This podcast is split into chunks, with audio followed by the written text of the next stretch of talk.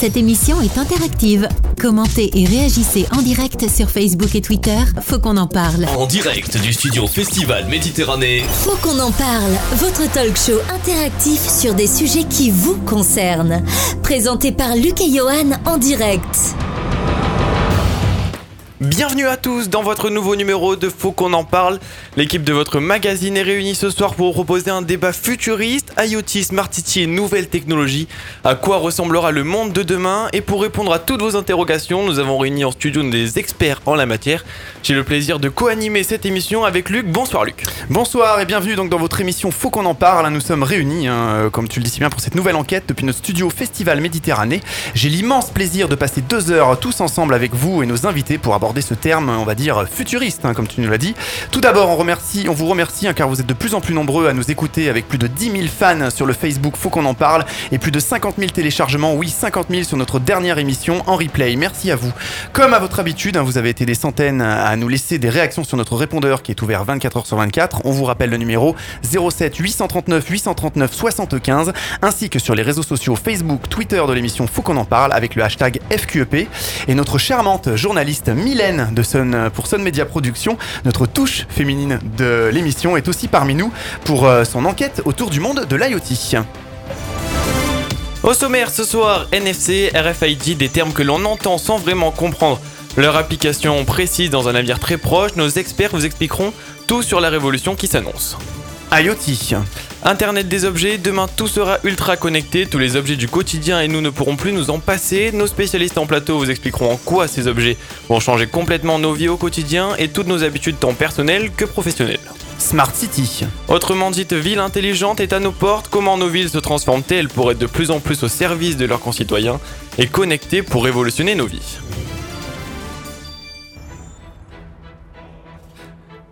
Le temps est venu, Luc, de présenter nos invités.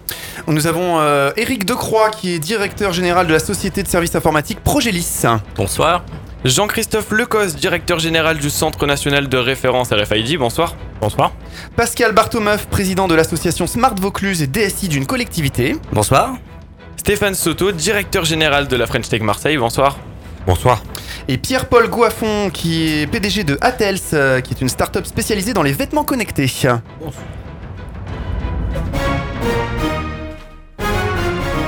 Alors avant d'aborder point par point nos thèmes du soir, on va découvrir avec toi Luc quelques chiffres sur les nouvelles technologies. Dans les années 90, ainsi il y a eu la révolution d'Internet avec les années 2010, voici celle des objets connectés. Euh, ce sont des objets du quotidien, frigo, balance, montre ou encore chaussettes que les développeurs décident de connecter à votre smartphone.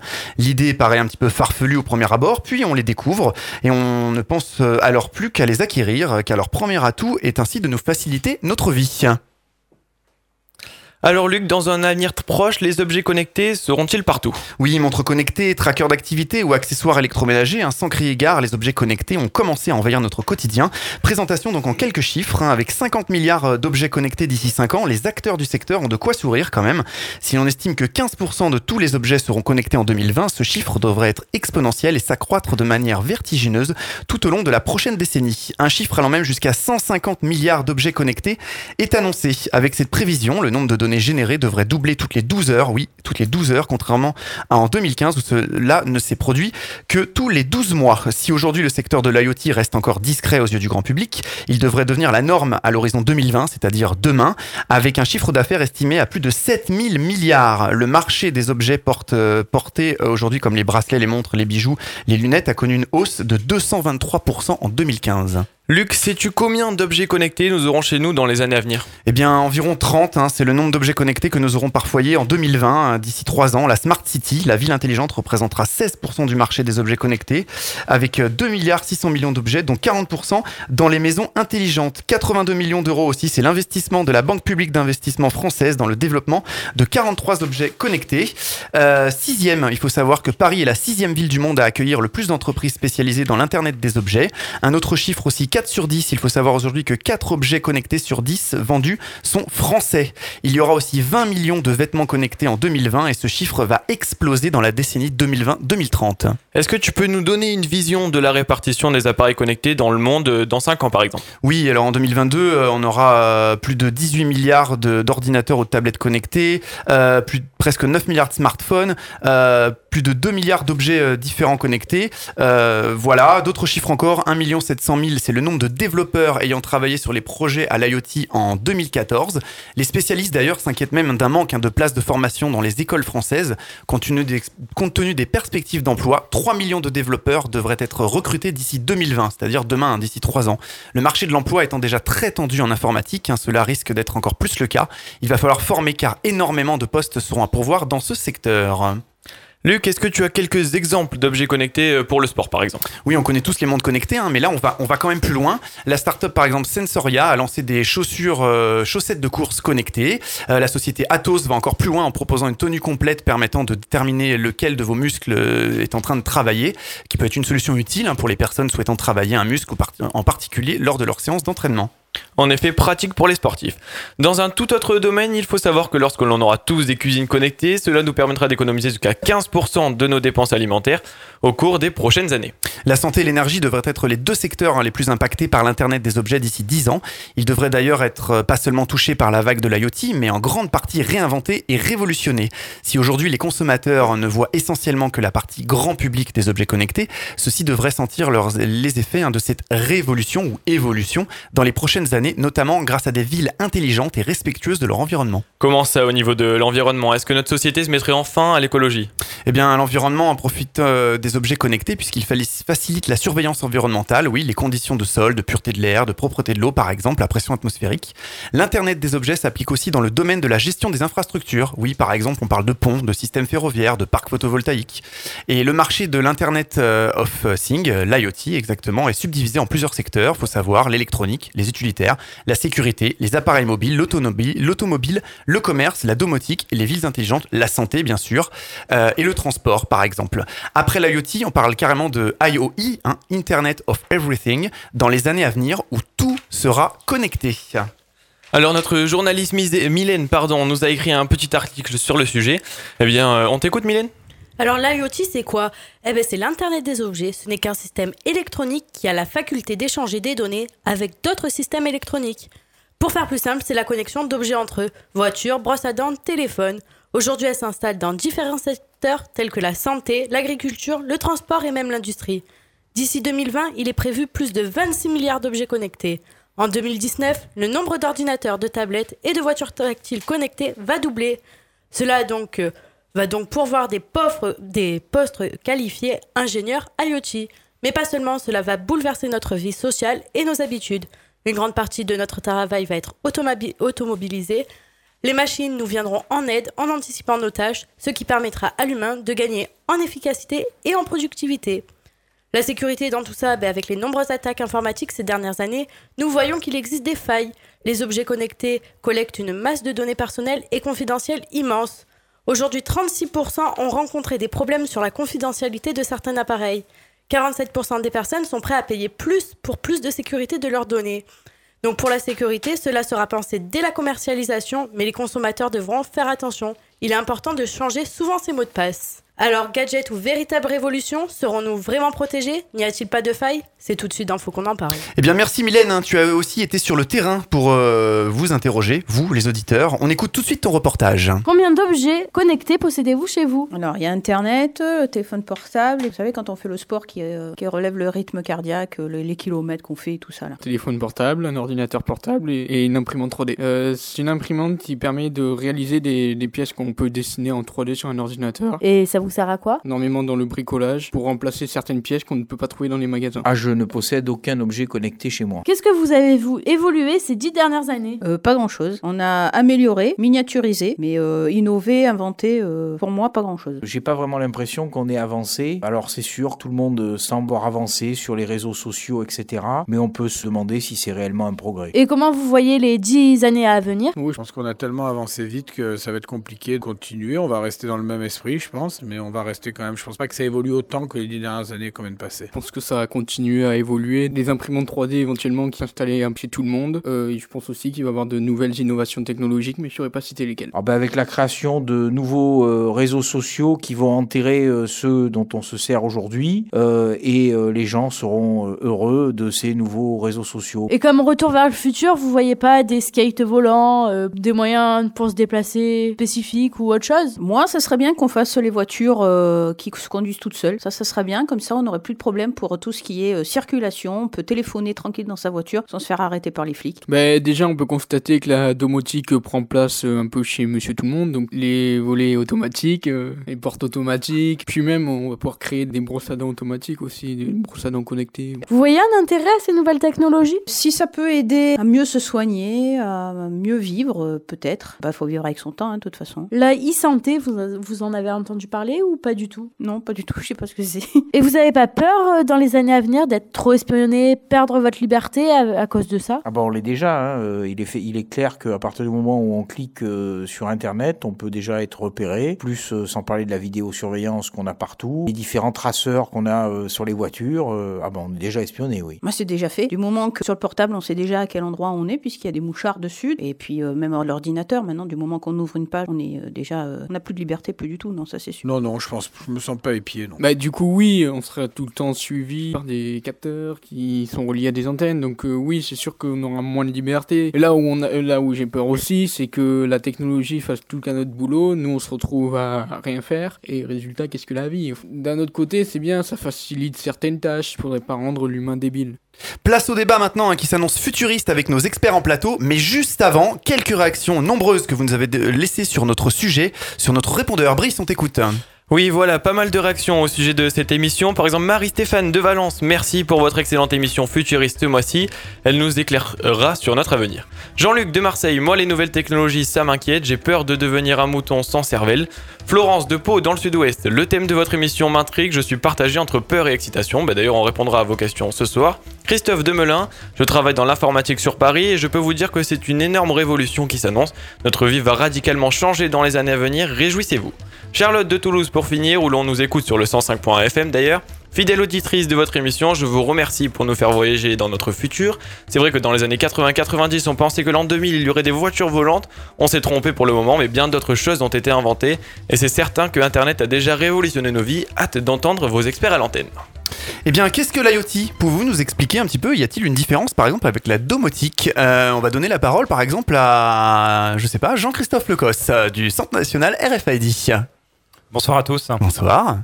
Euh, L'IoT, bon, vous avez fait déjà une très grande définition avec beaucoup de, de types d'applications. Ce, qui est- ce qui est vraiment nouveau, c'est cette notion de, de mobilité, euh, qui est un point important, avec ces quantités de données qui, euh, qui vont être de plus en plus conséquentes, avec tous ces capteurs qui peuvent exister et qui vont coupler des informations.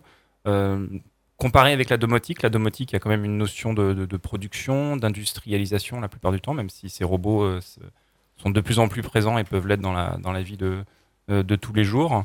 Euh, ce sont des, euh, c'est quand même des, des, des- des- des choses assez proches, hein, euh, en tout cas en termes d'innovation. Euh, voilà, je sais pas. Oui, Stéphane Soto Bien, ce qu'on peut dire au-delà de, de ce que vient de- d'expliquer Jean-Christophe, c'est que avec l'IoT, il y a une différence fondamentale, c'est que les objets peuvent réagir en temps réel parce que vous êtes connecté, parce que votre votre smartphone vous vous identifie, vous géolocalise.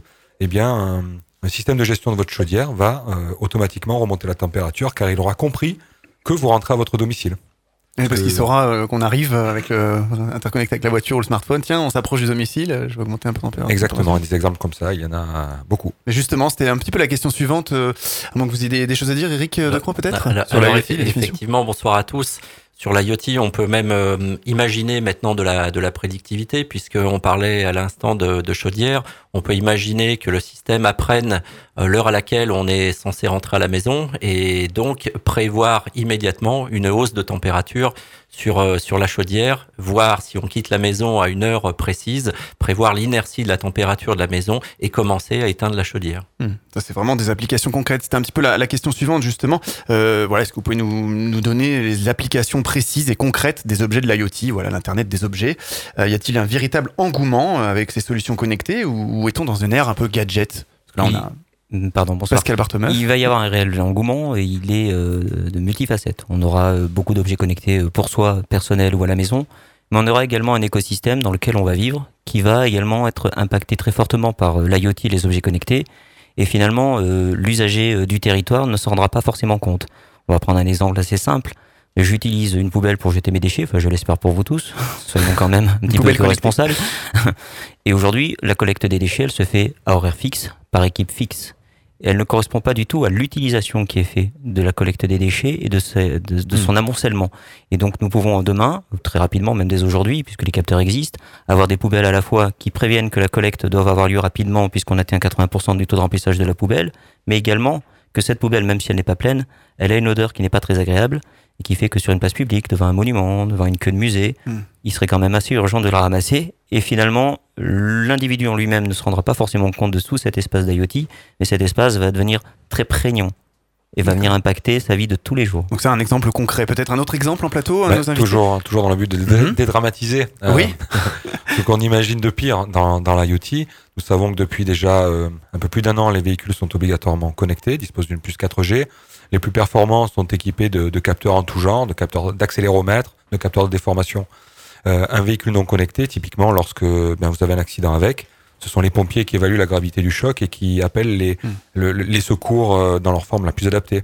Avec, euh, avec une voiture connectée, eh bien euh, l'automobile sait combien de d'occupants sont dans le véhicule, euh, mesure la gravité du choc par rapport à des accéléromètres et des capteurs en tout genre et sont capables d'appeler les, les secours adaptés euh, tout de suite. Ce qui signifie que les 20 minutes qui sont économisées entre le moment où eh bien, vous, vous avez l'accident et, et- et le moment où les secours arrivent, parce que bien organisés, peut eh encore bien, sauver des vies comme sauver ça. des vies, tout Mm. simplement. On entend également beaucoup parler du NFC et du RFID. Alors, euh, sans trop réellement savoir ce que c'est, à quoi ça sert et comment ça fonctionne à quel- et quelles sont les applications concrètes également. Une question pour euh, Jean-Christophe Lecoste, par exemple Alors la, la RFID, c'est une technologie de radiofréquence, identification par radiofréquence. La NFC aussi est technologiquement euh, issue de, de la RFID. Euh, si on illustre la NFC, on pense très souvent au paiement. euh, Oui, paiement sans contact. Near field, near Mhm. field communication au niveau de la, la technologie.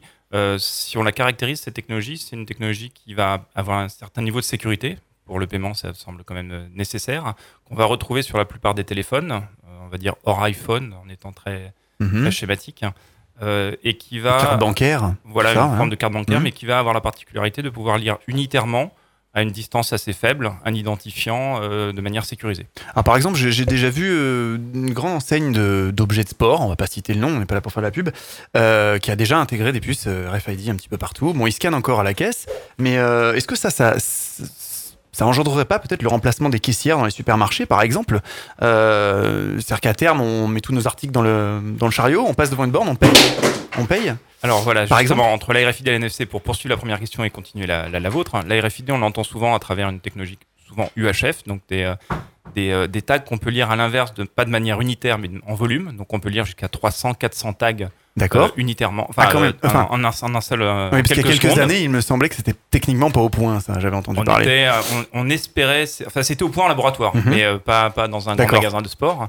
Donc la performance est celle qu'on attendait, donc lire à peu près 300-400 tags d'un coup.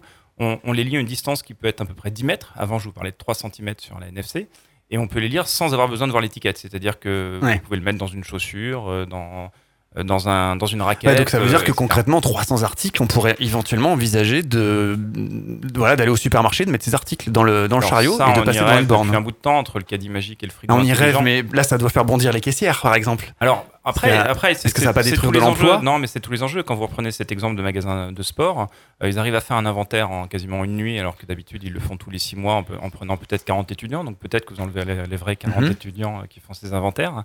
Euh, mais euh, euh, ce que vous allez apporter, c'est des services plus importants aux clients. Donc je pense que dans ce magasin, ils ont toujours un grand nombre de vendeurs qui vont pouvoir se consacrer de plus en plus à, à de, l'expérience, à, du renseignement, ce qu'on attend aussi de la part des vendeurs. Oui, Une reventilation des postes, peut-être. Voilà, Voilà, je c'est pense que ça, c'est Mm. assez important. Après, on est aussi dans un monde, vous les citiez, euh, le nombre d'objets connectés, euh, euh, 4 sur 10, vous citiez tout à l'heure, sont, sont français.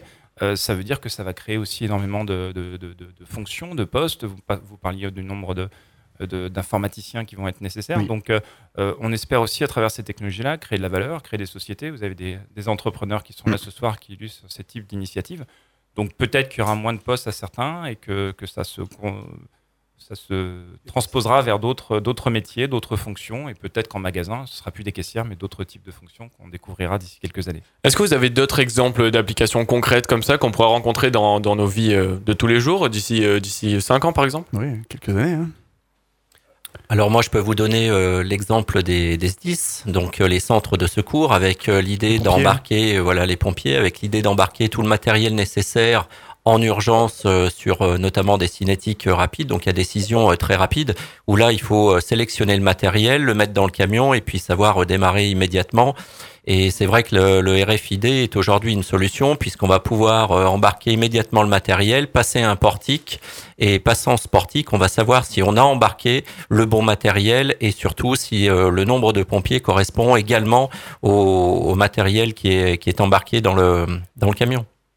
Donc nous, on accompagne un projet un peu similaire qui sont sur les équipements de protection individuelle, donc euh, très très proche de cette partie-là. Une autre illustration assez proche, ce sont tout ce qui est gestion des outils avec des armoires intelligentes. Donc aujourd'hui, un, grand nombre de fabricants, pareil pour ne pas les citer, euh, s'intéressent de très près avec des gammes spécifiques de, tags qui sont apposés dès la fabrication sur les outils et qui permettent de faire euh, là encore des inventaires en temps réel dans une armoire, de savoir où est-ce qu'ils se trouvent, de pouvoir calibrer un certain nombre d'outils dans certains secteurs industriels.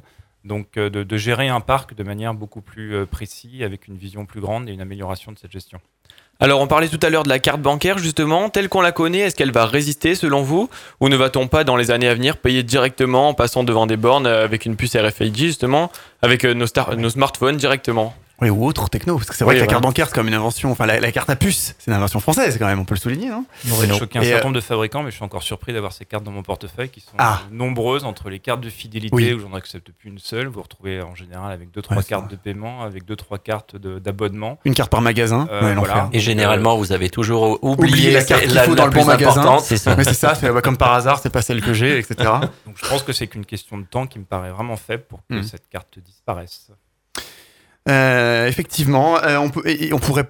Est-ce qu'à terme, on pourrait pas même pousser le truc, c'est vraiment vicieux, peut-être à mettre carrément des puces d'identification sous la peau dès la naissance? Moi j'ai entendu parler de ce genre de choses. Alors Ah, ça va faire peur aux gens peut-être. Ça s'est produit dans une entreprise où ils ont demandé aux salariés euh, qui étaient motivés, on va utiliser ce terme, de bien vouloir porter une puce pour les identifier, en fait- pouvoir les tracer, les suivre. Euh, en, évidemment, on peut embarquer évidemment des données médicales, on peut embarquer lecture, une lecture de la santé.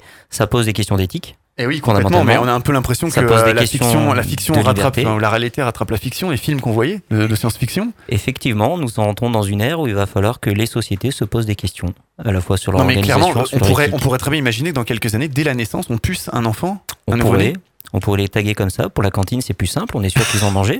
on est sûr qu'ils sont dans la classe. On est sûr qu'ils sont allés à la piscine et qu'ils peuvent en revenir.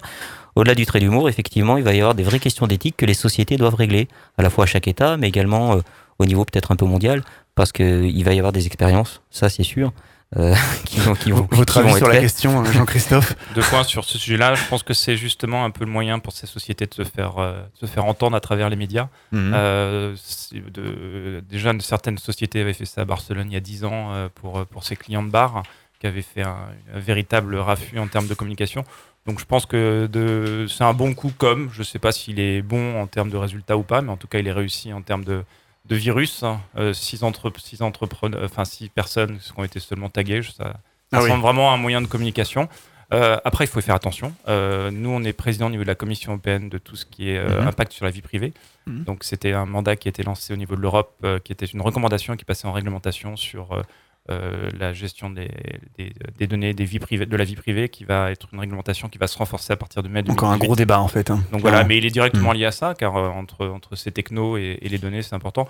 Après, je pense que on, on s'inquiète un petit peu de cette technologie-là, mais euh, on peut être aussi bien inquiet de, de son iris, de sa de son empreinte digitale ou euh, d'un certain nombre Mm. d'autres informations qui permettraient de faire exactement la même chose sans qu'on des la personne. implantées sous la, la peau, on reconnaissance passer vidéo, dans la rue, être fliqué en la permanence. reconnaissance enfin. vidéo vous fera encore mieux euh, en termes de performance. Oui, hein. à ce qui êtes paraît, même sur les réseaux sociaux, euh, à ce qui paraît, même sur les réseaux sociaux, de taguer les gens sur Facebook, etc. Ça entretient leur intelligence artificielle et on peut se faire. euh, enfin, L'idée, c'est qu'après ils reconnaissent les visages, on sait qui est où, etc. Là, c'est vraiment au niveau de la Mm. donnée qu'il faut faire attention à tout. Éric. Decroix, projet Oui, alors euh, au- au-delà effectivement du, euh, du côté inquiétude, maintenant si on change le prisme, puis vous allez me dire bien que je parle encore de secours, mais imaginons un, accident, cette fois-ci des ambulanciers qui interviennent, et là immédiatement, en passant un, un scan de la personne, savent euh, le groupe sanguin de la personne, peuvent intervenir. Euh, donc effectivement, en changeant le prisme et le, et le regard, ça peut avoir effectivement beaucoup de valeur. Un nombre de personnes présentes là aussi euh, pendant un de quel axe, incendie. euh, par quel axe on aborde la chose. effectivement. Exactement, tout Oui, à fait. Stéphane Soto. Euh, là, on, on- on touche quelque part à, à des, à des sujets euh, de prospective, des sujets qui nous font peur, et je crois que c'est pas là euh, le futur immédiat de l'IoT. Le futur immédiat de l'IoT, c'est de nous apporter tout un tas de services supplémentaires. C'est euh, d'avoir un impact moins important sur euh, sur euh, sur sur l'écologie, c'est de, Mhm. de disposer de services supérieurs, c'est de diminuer la, la circulation, c'est de, de consommer moins d'énergie, euh, d'être moins coûteux pour la planète. Ça, c'est la réalité et c'est le futur immédiat de l'IoT. Évidemment, euh, l'inquiétude liée euh, à des puces sous la peau qu'on a Mm. pu voir dans des films d'anticipation depuis tant d'années revient systématiquement, mais il faut être un tout petit peu sérieux et revenir à des choses beaucoup plus On, concrètes. on revient juste dans quelques secondes et euh, on, on revient tout de suite. Voilà Luc, on va donc euh, on va, on, va, on va lire les réactions des auditeurs. Voilà. Je vais vous les lire. Par exemple, Sébastien de Nice, aujourd'hui en 2017, je ne vois pas comment je pourrais me passer de mon smartphone et surtout d'Internet. Avec Internet, on a toutes les informations que l'on veut instantanément. Le fait d'être ultra connecté m'a rendu addict, voire même drogué d'Internet. Je, m'arrive- je n'arrive plus à me débrancher. Isabelle de Château-Renaud en Touraine, qui est calée en direct sur le 99 FM. Mes enfants sont complètement drogués par ces technologies. Où est le plaisir des choses simples de la vie Une promenade par exemple sans objet numérique, ils préfèrent rester scotchés à leur téléphone, leur tablette. Je ne comprends pas, moi j'en ai marre de ce monde d'aujourd'hui au risque d'être vieux. J'ai j'ai 45 ans cette année, mais je pense qu'il faut arrêter d'être ultra connecté. Et pour finir euh, sur ces réactions, Olivier de Corbeil dans l'Essonne en Ile-de-France, qui nous écoute en direct sur le 99.7 FM. Les objets connectés, c'est vraiment génial. Nous avons toutes les infos à notre disposition en permanence. De partout, les machines pensent à notre place pour des choses qui nous embêtent habituellement. Moi, je dis chapeau et vive la technologie. Mylène, euh, tu comptes nous parler peut-être d'une quatrième révolution? Et oui, en effet, toutes ces pratiques bouleversent nos habitudes. On parle même de quatrième révolution industrielle, composée de robotique, d'internet, industriel même, d'automobilisation, d'ordinateurs super puissants. Cela va donc modifier notre business. Il faut donc mettre l'accent sur la formation des hommes pour réussir la transformation de l'intérieur. Nous entrons donc dans une sorte d'inconnu, peut-être une forme de création destructrice. Seul le temps nous le dira. Alors qu'en pensent nos experts? C'est tout de suite dans Faut qu'on en parle. Stéphane Soto, ne rentrerait-on pas dans la quatrième révolution industrielle? Ah ben elle arrive. Elle arrive, elle est, elle est imminente. C'est une révolution euh, qui, qui va C'est-à-dire, quand, quand pensez-vous qu'elle aura lieu, cette révolution? Euh, dès, dès 2018, c'est une révolution qui concerne avant tout le très haut débit, les objets connectés, les, les biotechnologies, la e-santé. Euh, des sujets sur lesquels la France euh, a investi énormément depuis, depuis pas mal d'années. Euh, pour ma part, je, je représente le label ex-Marseille French Tech, la Provence, autrement dit. Et la Provence est en, est en pôle. votre accent. Ah oui. et, et la Provence est en pôle sur le sujet puisque les, les plus grands câbles opérateurs euh, d'Europe arrivent à Marseille. hein. Euh, on, on a souvent tendance à dire que, que en France on n'a pas de pétrole, mais on a des idées. Euh, on a du pétrole qui est composé de 0 et de 1, à défaut de, de, de, de, matière organique. Et, euh, et au-delà de ça, on, on travaille depuis des années sur Rousset historiquement, mais depuis, depuis euh, sur toute la Provence, sur les objets connectés, qui sont la descendance naturelle de la microélectronique, tandis qu'en matière de biotechnologie, Lumini, euh, aux portes de Marseille, euh, fait également euh, un carton depuis, depuis tant d'années. Donc cette quatrième révolution, elle, elle arrive, elle est, elle est là, elle va changer radicalement notre vie. Quand le, le web est arrivé, le, quand le web 2.0 est arrivé, Mhm. Nous nous sommes dit que notre vie avait changé, on commandait sur Internet, enfin, on, on a, on a, on a les consommé vont différemment. tout seuls, hein, les, réfrigérateurs, effectivement, vont, vont consommer tout seuls. Et puis, euh, et puis arrivent tous ces phénomènes, euh, tout d'abord économiques, hein, qu'on appelle l'ubérisation, des changements extrêmement brutaux, euh, des filières qui se trouvent chamboulées. Euh, on le voit d'ailleurs aujourd'hui à, à, l'aune des élections. Ce sont des, des- y compris des mouvements sociétaux qui sont qui sont bouleversés euh, avec une grande rapidité. Donc cette révolution industrielle, elle est là, elle nous tend les bras et la France a peut-être pour une fois, peut-être pour la première fois, les moyens de de l'appréhender avec beaucoup d'envie, euh, beaucoup d'allant et, euh, et elle a le choix de facturer plutôt que payer. Une vraie Et, sur- surtout, restons optimistes par rapport, Oui. à, Oui. par rapport à, ces, à ces changements. Encore une fois, euh, quand le web de zéro euh, euh, justement cité est arrivé, tout le monde a eu peur de ces fameux magasins en ligne en se disant c'est la fin des, des magasins traditionnels. Et ben pas du tout. Là, là aussi, euh, sans vouloir les, les citer, de grandes enseignes se sont réunies euh, et proposent désormais à la fois du web 2.0 euh, en termes d'achat internet, mais également des vendeurs qui se sont transformés euh, depuis la caisse en vendeurs conseils. Donc euh, là aussi, la révolution arrive. Donc restons optimistes, regardons vers l'avant.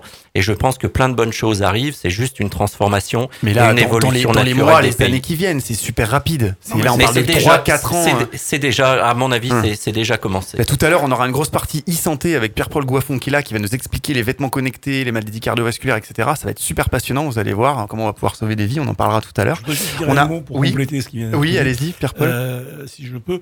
Euh, elle a déjà commencé cette révolution. Oui. Elle, la- Elle- la- est permanente, presque. Pour, pour- pour une de vos, de vos auditrices qui, qui posait la question sur une brosse à dents connectée. Ça existe depuis plusieurs années, la brosse à dents connectée. D'accord. Plusieurs années. Donc tout ça a débuté depuis fort longtemps.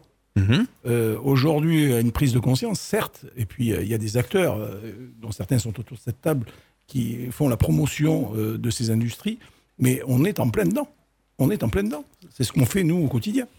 Alors, on a Alors, un auditeur à, l'antenne, justement. Est-ce que vous nous entendez? Ben voilà, Ah bah, mais très bien, c'est super. Il a raccroché. raccroché. Bah, qui nous rappelle euh, au numéro sur le Voilà. Il est disponible C'est sur le notre- direct. Voilà, exactement. Bon, en tout cas, le numéro, Ah. si vous voulez nous appeler, vous, il est disponible sur notre page Facebook et sur Twitter avec va le vous le hashtag. FQEP. On poursuit donc euh, cette émission. Vas-y, Luc, je te laisse poser la question. On peut, on peut peut-être justement. euh, Oui, alors Stéphane Soto Oui, je voudrais, je voudrais quand même casser, euh, puisqu'on va forcément non. y revenir, euh, un, un- un mythe, hein, un mythe urbain. Le, euh, effectivement, l'arrivée de la technologie, on a toujours tendance à, imaginer que ça, détruit de l'emploi.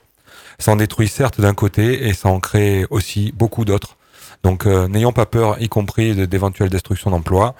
Les machines, les objets connectés vont apporter des services que nous n'avions pas ou qui étaient adressés par des, personnes physiques, mais de nouveaux métiers vont se créer et euh, nous allons beaucoup à y gagner. Je rejoins Stéphane, il y a une formidable opportunité, il y a un monde à créer, il y a un monde qui va s'ouvrir et nous avons des services qui aujourd'hui, on ne les a pas encore pensés, des startups qui vont créer des choses qui vont devenir indispensables. Il faut pas avoir peur du grand méchant loup, il faut rester vigilant sur la déontologie, sur l'éthique, sur les règles, sur la donnée, sur la vie privée. Mais vraiment, il y a un très bel, très bel univers qui va s'ouvrir à nous avec des choses assez étonnantes et énormément d'emplois à la clé. Je rejoins Stéphane. On prend un auditeur en direct, on, on écoute peut-être un répondeur, donc c'est en, en direct. Euh, à moins que vous ayez quelque chose à dire, c'est le direct. Non, normalement, l'auditeur est à l'antenne. Si tout se passe bien Ah. en régie. Est-ce que Ah, vous nous entendez? Allô Ah, Oui, allô Voilà, Bonsoir. bonjour. Ben, on vous laisse Bonjour. vous présenter du Vous coup. Oui, bonsoir. euh, je m'appelle Guillaume. euh, je, je, je- j'écoute vos auditeurs que, que je connais. Euh, et je suis d'accord avec Pierre-Paul là, au niveau des objets connectés. Ça fait des années que ça existe au niveau de, de l'industrie et, et, euh, et du contrôle d'accès. Euh, la- la- le simple fait aujourd'hui que euh, les objets connectés euh, arrivent sur le grand public, c'est que euh, la majeure partie fonctionne grâce aux, télécoms. Aujourd'hui, si les télécoms en- sont, sont, sont présentes au niveau des objets connectés, euh, ce qui permet d'avoir une grande, une grande diversité d'objets et qui puissent communiquer. Et l'avènement de la télécom avec la 5G qui, euh, qui, qui va pointer son On allait en parler un petit peu après, effectivement. Mm. voilà, euh, fait que euh, on va avoir des données de plus en plus euh, fiables et de plus en plus, euh, je dirais, virulentes pour le pour le commun des mortels, euh, pour qu'on puisse euh, analyser ces données euh, sur sur le long terme. Voilà. Donc euh, euh, moi j'ai fait des, des, des grands projets, des grands projets RFID, euh, et effectivement ça fait ça fait ça fait 20 ans que ça existe quoi. C'est c'est pas nouveau. Par contre effectivement tout le monde l'entend et tout le monde le, le touche du doigt aujourd'hui. Ça commence à être grand public, on va dire. Voilà, ça, ça Voilà. arrive partout et c'est pour ça qu'on en parle. Il faut qu'on en parle ce soir euh, de, cette, de cette thématique. Bien, mer- merci beaucoup pour votre réaction en direct. Euh, Si vous avez des questions, d'ailleurs, vous pouvez nous appeler et au fil de l'émission au 04 89 96 13 27. Puisqu'on est dans les répondeurs, on a un répondeur à passer de suite. Euh, c'est Flavien, je crois, de ça. mémoire, qui nous a laissé un message sur le 07 839 839 75. On écoute de suite. Bonjour les- euh, l'équipe de Faut qu'on en parle. C'est Flavien du blog euh, Jamais sans ma cravate de Péménade. J'aimerais savoir s'il existe euh, des applications de l'IoT euh, pour le sport. Euh, typiquement, voilà, quand je fais une balade en forêt, est-ce que si je passe à côté avec mon téléphone en Bluetooth, je pourrais récupérer des infos ou euh, voilà, avoir. euh, du coup, ça me permettrait de, de récupérer des infos sur euh, le lieu où je me trouve ou s'il y a des, des choses à voir, etc. Merci à vous. Voilà, merci Flavien On hein, peut pour répondre cette à Flavien rapidement peut-être? Qu'est-ce que- qu'est-ce qu'on pourrait dire? Est-ce qu'il existe des applications, des choses comme ça? Alors il existe effectivement des, des applications. Alors on n'a pas encore pucé euh, tous les arbres, mais néanmoins il existe en, en tout cas des applications euh, lorsqu'on se promène dans la rue euh, et qu'on pointe son smartphone vers euh, le, le nom de la, de la plaque identifiant la rue, qui nous permet d'avoir tout l'historique par rapport au nom de, de la plaque de la rue.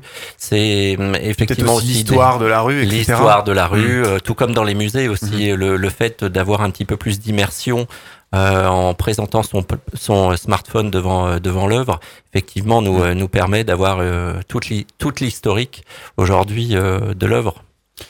Il, il existe également une application de type Shazam qui Ouais, pour la euh, musique, qui- oui, pour la musique, sauf Ouais, que là c'est pour la c'est pour la nature. On prend en photo le, la plante qu'on D'accord. qu'on observe et euh, et l'application vous vous en donne le nom et les caractéristiques. Euh, Puisqu'on est dans la nature, eh bien on se balade, donc euh, on a Mm. régulièrement des écouteurs, des écouteurs qui mesurent nos nos constantes, fréquence cardiaque, euh, pulsation, enfin. euh, Ça, c'est le monde de demain. non, c'est le monde d'aujourd'hui. C'est commercialisé depuis déjà des années. Et vous faites du sport aujourd'hui beaucoup mieux que ce que vous le faisiez hier. Euh, votre téléphone est connecté à vos écouteurs qui, qui remontent tout un tas de, de données hein, euh, liées, à, liées à votre activité et vous permettent de mieux vous entraîner. Il existe déjà des balades vertes qui sont déjà quasiment fléchées, puisque avec mon smartphone, non seulement je peux me balader, ça me fait le petit chemin GPS, mais ça me donne également des informations sur les points remarquables ou certains arbres particuliers. À cela, j'ajoute pour notre auditeur des objets connectés, fréquence cardiaque, calories éliminées, nombre de kilomètres faits, battements par minute, et il a la totale, et c'est aujourd'hui. On a même inventé des, des bracelets qu'on met au poignet droit et gauche, aussi bien pour faire du vélo que, que pour se balader, qui, qui vibrent à droite ou à gauche quand on a tourné à droite ou à gauche sur le, sur le chemin. Vous voyez qu'on n'arrête pas le progrès Ça marche très bien. On peut plus perdre. Il y, a- il y a une question qu'on se pose quand même, parce que comment pense-t-on et comment on conçoit un objet connecté? On peut peut-être poser la question à Eric Decroix de la société Progélis, parce qu'il me semble que vous concevez un objet connecté, on va en parler un petit peu plus tard. C- comment on peut avoir l'idée d'un objet connecté? Et voilà Alors, Comment soit, soit on se lève le matin, effectivement, avec, avec, avec, un, besoin, avec un besoin particulier. Euh, en général, on a d'autres besoins une fois qu'on se lève le matin hein, que de penser à un objet connecté. Quoique ça peut être un objet connecté pour, euh, pour la, petite, euh, la petite pièce privée. hein. Oui, alors, alors, alors aussi, ou pour d'autres, on parlait de la, de la brosse à dents, euh, d'automatiser et puis de s'assurer qu'on se brosse correctement les, les dents, que les, euh, que les enfants se, se brossent correctement aussi, euh, aussi les dents. Sinon, c'est euh, l'idée vient souvent euh, de discussions euh, avec Un les besoin. clients et de là naît un besoin et à partir du besoin, on essaie de décrire une, une idée et puis de l'idée naît un objet connecté.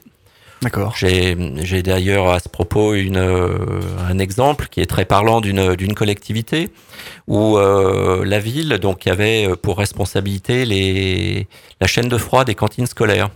Et chaque jour, à 17h, un agent faisait le tour des 160 cantines scolaires pour relever la température et s'assurer qu'elle n'avait pas Mmh. euh, dépassé le seuil. Si la température avait dépassé le seuil, il jetait tout et dans les deux cas, il devait signer l'impression, le donner à une secrétaire qui elle-même timbrait et l'envoyait en direction.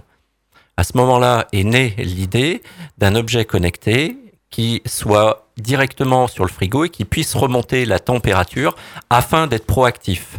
Et là, vous imaginez bien qu'un retour sur investissement a été euh, immédiat pour la collectivité, puisqu'on a diminué fortement l'empreinte carbone, d'une part, on a euh, limité les erreurs, on a euh, permis justement le reclassement de, de ces agents vers de nouveaux métiers. Oui, parce qu'aller relever 160 thermomètres, enfin voilà, c'est pas non plus Exactement. plus excitant quand même. Tout à fait, sa- sachant que l'agent pouvait être malade, l'agent pouvait être absent, l'agent pouvait oublier, il n'y avait pas de papier dans l'imprimante.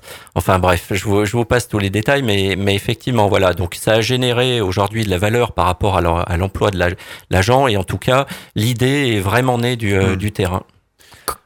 Comment Oui, allez- oui. Une question, voilà, moi j'ai une question Ah, tout oui. simplement qui, qui nous est posée par nos auditeurs sur les réseaux sociaux. On parlait tout à l'heure, l'auditeur nous parlait du RFID qui est- ça fait un moment que ça existe euh, en privé et ça vient de se démocratiser, du moins dans les magasins de sport par exemple. Alors euh, combien de temps se passe entre l'idée de départ et la mise sur le marché d'un objet connecté? Oui, quelqu'un en plateau? Ah, ça vous inspire Longtemps. Longtemps. Pierre-Paul Très PDG de. Attels, qui nous expliquera longuement tout à l'heure son principe de vêtements connectés. Très- Stéphane très variable. C'est-à-dire longtemps. Il va pas tout dire, il y a des secrets. Des, années, des bien sûr. C'est ça Ben, euh, Entre l'idée et... Ce que vient, ce que vient de décrire à, à l'instant euh, Eric, euh, c'est tout simplement euh, le process de- de- du marketing de l'innovation. On va chercher euh, des technologies qui sont soit sous les étagères, prêtes à la vente, soit euh, éventuellement dans les laboratoires, Mhm. où il faut encore assumer euh, de la R&D, de la recherche et du développement. D'abord, ça prend, c'est très énergivore, c'est très chronophage, et puis surtout, ça coûte beaucoup d'argent. Oui, mais quand on pense à un objet, on pense aussi à sa commercialisation. Quel va être le débouché? Est-ce que ça va nous rapporter de l'argent ou c'est uniquement qu'on dans est un but euh, N'oubliez pas qu'on est dans un, dans un monde novateur. Mhm. Euh, les choses vont très vite euh, et un objet connecté qui a son utilité au moment de sa conception n'a pas forcément rencontré son marché. Ouais, en effet. Euh, comment comment arrive-t-on une, une question qu'on se pose par exemple comment arrive-t-on à développer l'intelligence embarquée à bord de ces appareils qui sont miniatures et puis qui se miniaturisent? Vous nous en parlerez euh, d'ailleurs tout à l'heure voire microscopiques carrément dans les années à venir comment on fait? Alors d'abord, on parlait d'équipes de développeurs etc D'abord, mais- moi- moi je voudrais dire une chose, c'est qu'on a une chance énorme, c'est que dans le bassin aixois et de la métropole, on a euh, tout ce qu'il nous faut. On a tout ce qu'il nous faut. On a, on a des, des personnels très qualifiés sur ces sujets. Euh, on a des entreprises euh, porteuses de, nombreuses valeurs et de nombreux projets avec un savoir-faire énorme et un outillage conséquent. Donc on peut faire beaucoup de choses. Euh, on a cette chance-là, on s'en rend compte quand on sort un petit peu des frontières de notre, région et des frontières nationales. On a beaucoup de chances dans cette région de pouvoir ben, faire cumuler un certain nombre de compétences tout autour de certains projets. Et on a le CIA. Et on a CIA. pour recherche. Alors, ça, c'est ce que nous envie tous les pays du monde. Magnifique invention. euh, La France, on est quand même leader. Et, le C2I, et le Je- C2I, crédit impôt innovation. non mais le pire qu'une c'est seule que chose, c'est que ça disparaîtra pas avec l'IS. Non mais la France quand même, on a, on a des cerveaux. Euh, je l'ai dit tout à l'heure, 4 objets sur 10 connectés sont français quand même dans, le- dans le monde. Donc c'est quand même la France. Pourtant Ah, on est un pays de quoi 70 millions d'habitants bientôt? Enfin on est tout petit par rapport au reste du monde. Tout à 4 fait. objets sur 10. Alors, Donc la France on est très innovant. Ah, D'abord, une chose, on est très innovant, c'est une réalité. Par contre, quand je même pas revenir enfin, sur, sur- sur les chiffres que j'ai entendus au début. Mhm. Euh, il, faut, il faut savoir qu'on a énormément d'objets connectés à ce jour dans le monde, et il y en aura de plus en plus. Mhm. Une- on l'a dit tout à l'heure, c'est une révolution industrielle. Par contre, on parle de nombre d'objets connectés, on ne parle pas de typologie d'objets Oui, il peut y avoir euh, 20 milliards de smartphones. J'avais dit 18 milliards et quelques, je crois, dans 5 ans. Enfin, Vous savez combien il y avait d'objets connectés, de types d'objets connectés différents en 2015 non. 250. Ah oui. En effet, c'est pas beaucoup. Donc vous voyez que le marché est exponentiel. Mhm. Il y a énormément de choses à créer. Ou- on va parler peut-être du, du stockage des données en fait, euh, parce que c'est bien hein, tous ces objets connectés, mais, mais où est-ce qu'on va stocker toutes ces données et euh, oui, qu'est-ce- qu'on va en faire? Où, où va-t-on les mettre? Ouais, Dans pas sur notre ordinateur. Ah, C'est-à-dire pas sur parce que parce Pas que- sur un ordinateur personnel, ça ne pourra pas tenir. Mhm. Donc, c'est se, se crée, se monte en France. euh, de, de grands éditeurs d'ailleurs sont en train d'en monter d'autres, de grands opérateurs euh, Non, alors, c'est-à-dire qu'on met téléphonie en installe, on dont des met- data centers qui sont de très très grandes salles machines, Oui. qui ont les capacités de calcul et de traitement faits pour absorber ces besoins. Et comme ces besoins sont exponentiels, la, la demande est croissante à data center, même de proximité. Parce qu'on peut pas avoir un data center pour toute l'Europe. En termes de en conception, en termes voilà, de refroidissement, en Mm. termes de consommation électrique, cela est impensable. Les réseaux ne sont pas faits pour ça. Et puis en termes de résilience, beaucoup de data centers se sont créés. On en a sur Aix, sur Marseille, on en a des très gros. Mais maintenant, des petits data centers de proximité également trouvent leur place. Alors qu'il y a quelques années, économiquement, ça n'avait pas de sens. Ça y est, la bascule économique est là. Donc là, pareil, cet Mhm. avenir crée de l'emploi, crée de la technologie, ouvre des filières. Cette année, il y a quand même 25 000 emplois qui ne seront pas pourvus dans le monde de l'informatique. L'année prochaine, c'est 75 000. Oui, je l'ai dit en début d'émission. c'est des chiffres de- qui Mm. font froid dans le dos. C'est des chiffres qui Bah, peuvent également euh, rassurer. économique de chômage, on Voilà, entend c'est parler de chômage de c'est masse. des chiffres également qui peuvent rassurer puisqu'il y a des opportunités. Tout le monde ne peut pas être informaticien. Il faut pas non plus. euh, Il y a Ah, d'autres ah très bon bons métiers. Non, mais est-ce qu'à a des l'avenir, justement, opportunités. avec tous ces objets connectés, cette intelligence embarquée, etc., est-ce qu'on va pas avoir des postes justement de plus en plus qualifiés dans les années à venir? C'est une nécessité. Parce que tous les, tous, les, tous les postes, on va dire, assez classiques, on va dire, vont être remplacés par des machines, des robots, des, de l'intelligence artificielle. Il va falloir être de plus en plus intelligent. Il faut avoir des gens quand même qui développent ces objets-là. Les objets connectés ne peuvent exister euh, Mhm. que par deux euh, phénomènes et deux éléments prépondérants. La première, c'est le transport de la donnée. Il faut avoir des tuyaux qui soient capables de Ah oui, transporter donc là, euh, les réseaux en question. euh, Ça rejoint effectivement la remarque de, de notre J'allais en, en parler un petit peu plus tard, effectivement, parce que il c'est vrai faut- que. Il faut avoir des tuyaux qui soient conséquents, qui nous permettent euh, de transporter les données euh, que nous souhaitons ensuite utiliser avec des puissances de calcul. Aujourd'hui, euh, il faut savoir que les serveurs, euh, je suis- que j'appelle euh, vulgairement des serveurs neuronaux, euh, qui sont nécessaires dans le cadre de la e-santé, euh, très peu au monde. Il y a très peu Hmm. C'est d'entreprises vraiment au c'est monde vraiment qui tout nouveau, tout ça. non, mais il y a très peu d'entreprises au monde qui se sont penchées sur le, sur le sujet. Ces entreprises ont, ont souvent, euh, sont souvent issues euh, au niveau de leur personnel de, de- de gens qui ont travaillé pour des, pour, des, pour des Google, pour des Amazon ou autres, qui sont des gens qui traitent des milliards de données à la seconde. Et donc, on a besoin de cet outillage-là pour pouvoir faire fonctionner le monde de l'IoT. Euh, Aujourd'hui, vous avez des grandes entreprises, je vais en citer une, qui s'appelle TDF, qui s'est transformée pour devenir un véritable opérateur dans le domaine de, de, des data centers.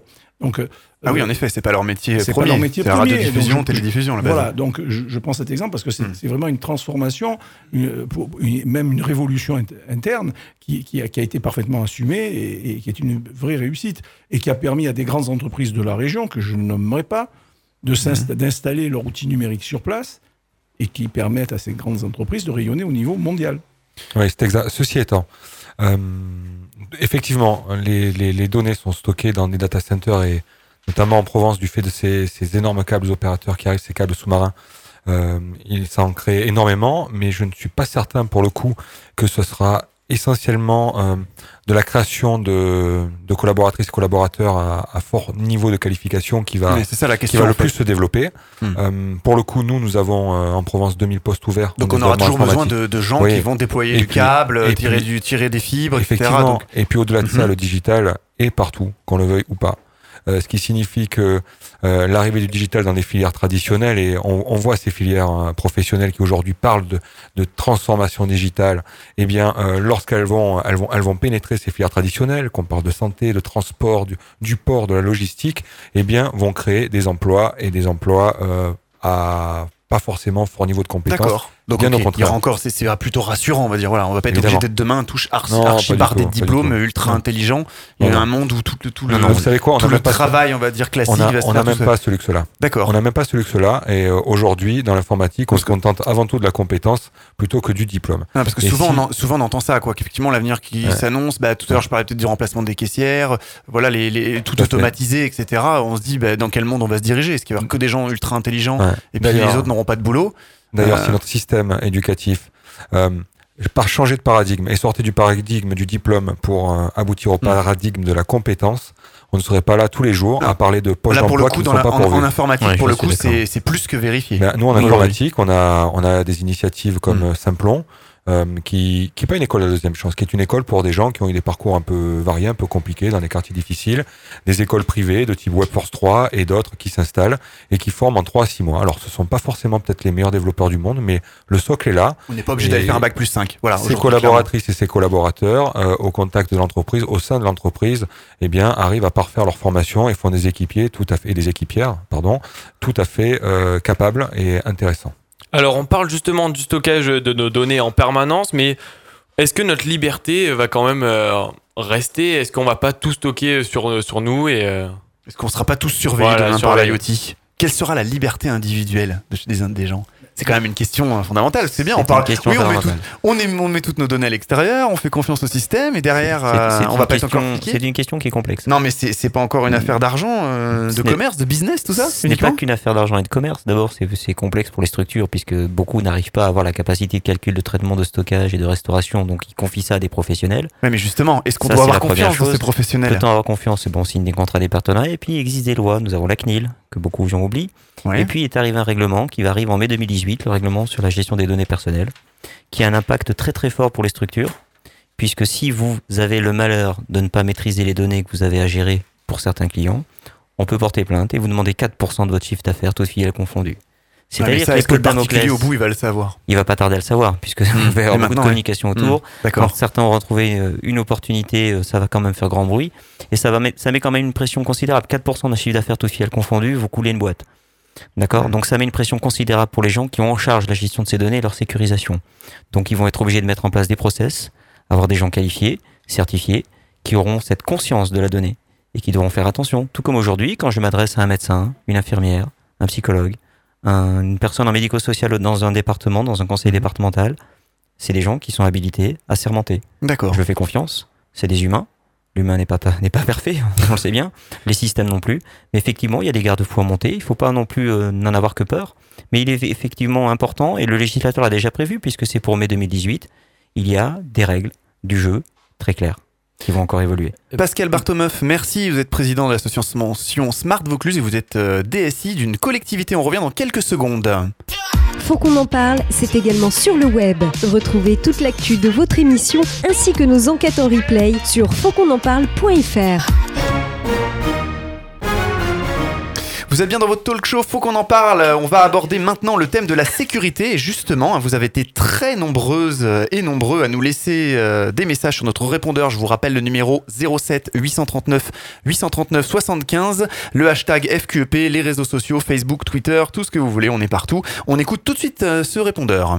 Oui, Julien, euh, expert euh, et consultant en réseau informatique, sur Valence. Donc euh, la thématique euh, est très intéressante parce que euh, on se pose effectivement sur un avenir où tout sera connecté, que ce soit autant les IoT que par exemple les voitures et autres, mais personne ne se pose la question en fait de la sécurité des données qui transitent, comme on a pu le voir ces derniers temps où les voitures soi-disant autonomes peuvent se faire pirater à distance par le, pas le premier venu, mais presque. Euh, et en ce qui concerne aussi euh, les objets qu'on voit à la maison, les fameux IoT, que la GAFAM est en train euh, d'installer un petit peu partout, euh, c'est très intéressant parce que c'est des sacrées aides à la maison. Par contre, qui se pose la question de la sécurité? Car ces équipements nous peuvent nous écouter en permanence s'ils sont détournés de leur vocation primaire, mais on a pu le voir avec l'attaque des DOS qu'a subi OVH euh, sur l'année 2016, où une grande partie des IoT dans le monde avait été piratée et avait attaqué.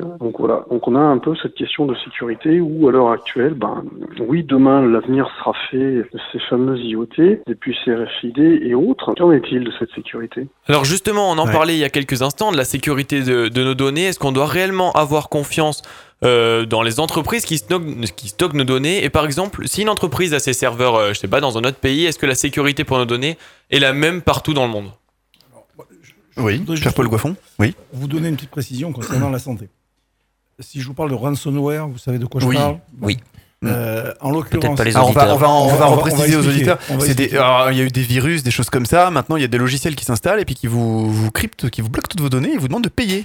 Donc, si vous avez Alors, euh, je chopé demande- ça à la maison, c'est pas bon. Voilà, même. il vous demande de payer. Sauf que quand vous avez Mhm. un défibrillateur oui.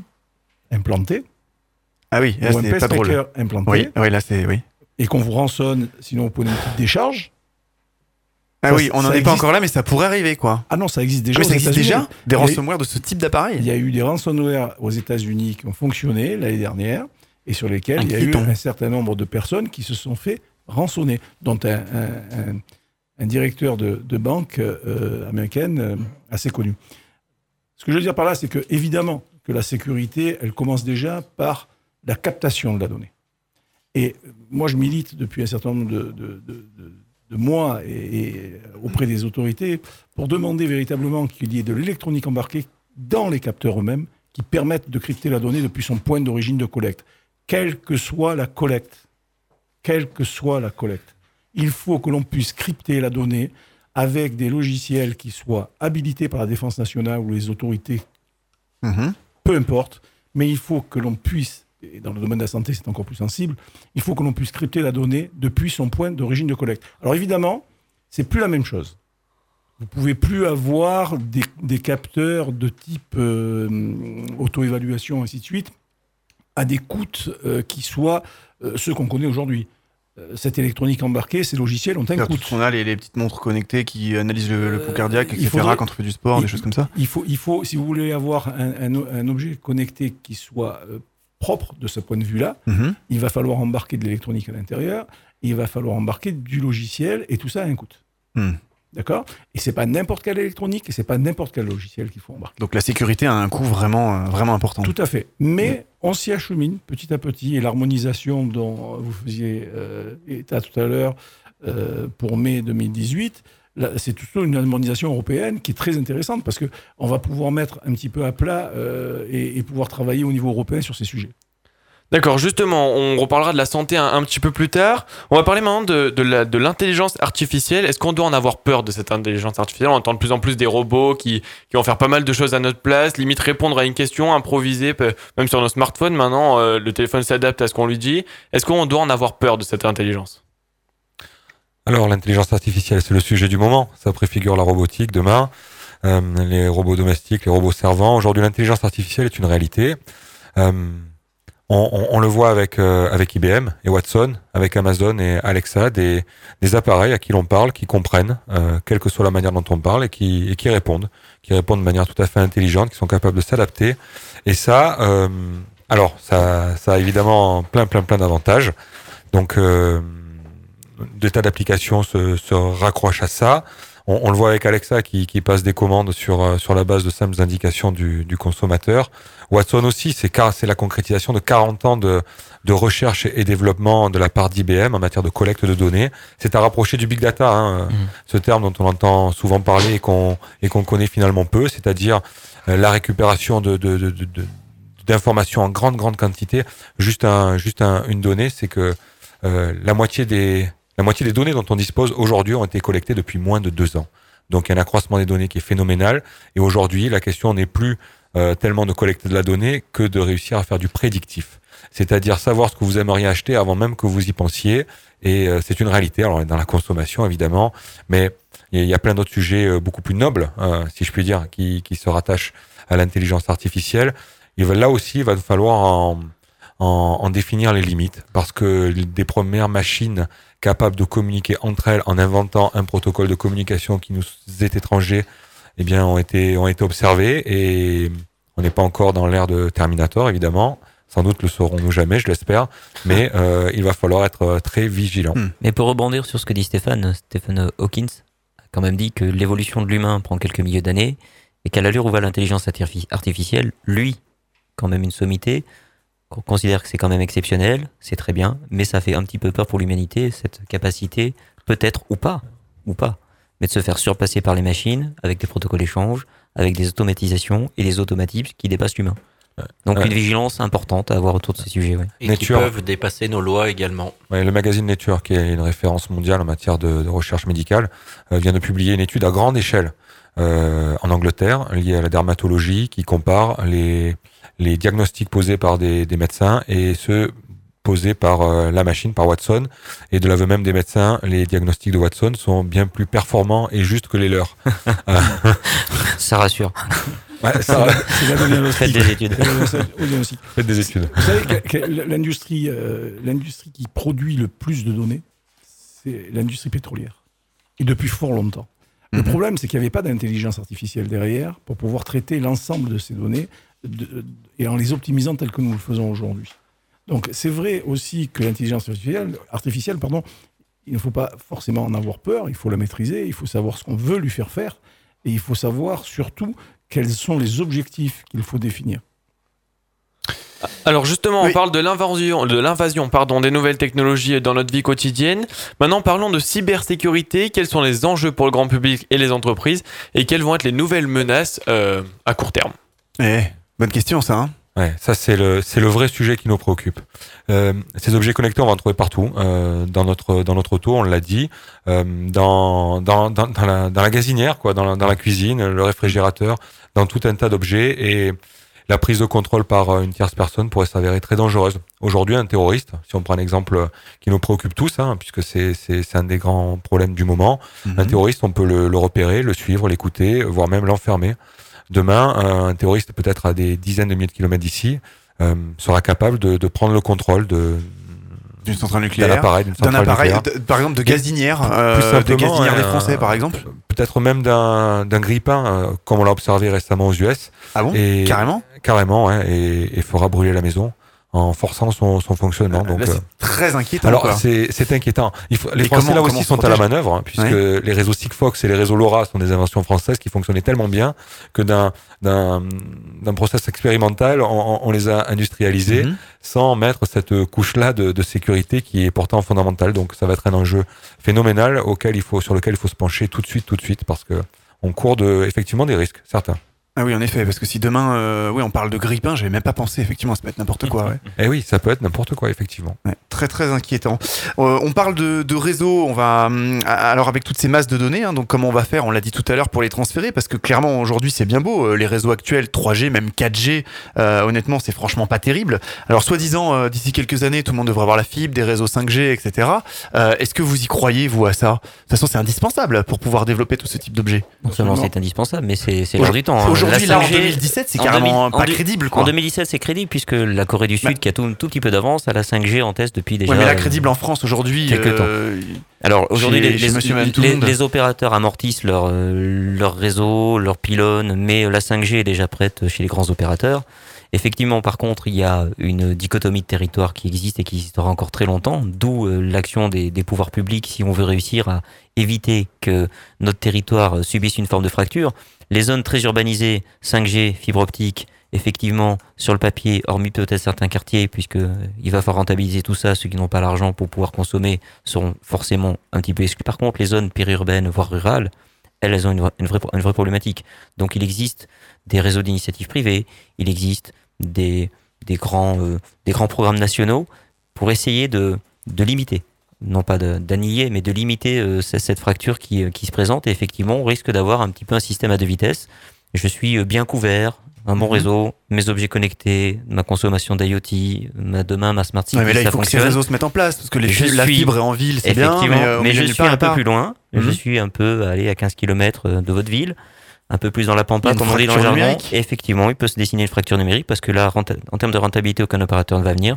Donc là, le pouvoir public, tout comme pour le téléphone dans les années 70, des grands programmes nationaux, ça fait un peu Et c'est le fameux pro- programme, la plan au débit, c'est ça? Plan très haut débit, oui. Et mais on entend parler de 2022. Oui, bien sûr. Mais on y croit? On peut essayer d'y croire. Ah, essayez d'y croire. ça veut pas Parce dire que qu'il y tout a le une monde réalité aura la économique, fibre dans 5 effectivement. ans. Les grands opérateurs se sont Ah. engagés sur des zones particulières Ouais. à amener la fibre d'ici à 2020-2022 pour tout le monde. D'accord? Ce qu'on appelle le FTTH. Oui, Effectivement, fibre. il va y avoir la Mhm. réalité.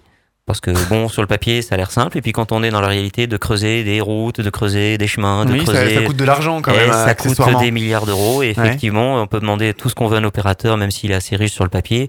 Il y a un moment, il va falloir qu'il crée un seuil de rentabilité.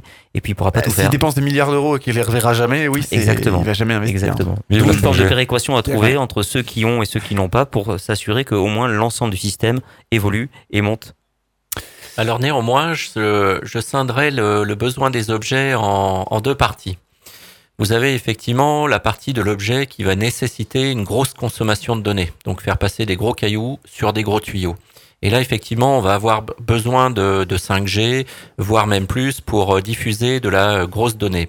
Maintenant, on peut très bien avoir des objets qui ne nécessitent pas d'envoyer beaucoup de données, et auquel cas, on Mhm. n'a pas besoin de 5G, et on peut mettre en avant euh, nos réussites euh, nationales, euh, tel, euh, tel Sigfox, qui va avoir besoin de remonter euh, simplement Mhm. euh, de la donnée et euh, par petits paquets, par petits cailloux sur des D'accord, donc c'est déjà tuyaux. envisageable aujourd'hui. Exactement. On va remercier Stéphane Soto qui pouvait passer qu'une qu'une heure en direct avec nous. Merci, beaucoup. Donc, euh, on rappelle, les directeurs général de la French Tech Marseille. Ex-Marseille. Merci. Ex-Marseille. Ah oui, il faut préciser. Ah oui, Tout à ex-Marseille, fait. Provence, en effet. métropole. Voilà. Merci beaucoup Les- pour, euh, pour votre invitation et puis merci à tous mes Au collègues de ce soir et à nos auditrices, nos auditeurs pour leur écoute.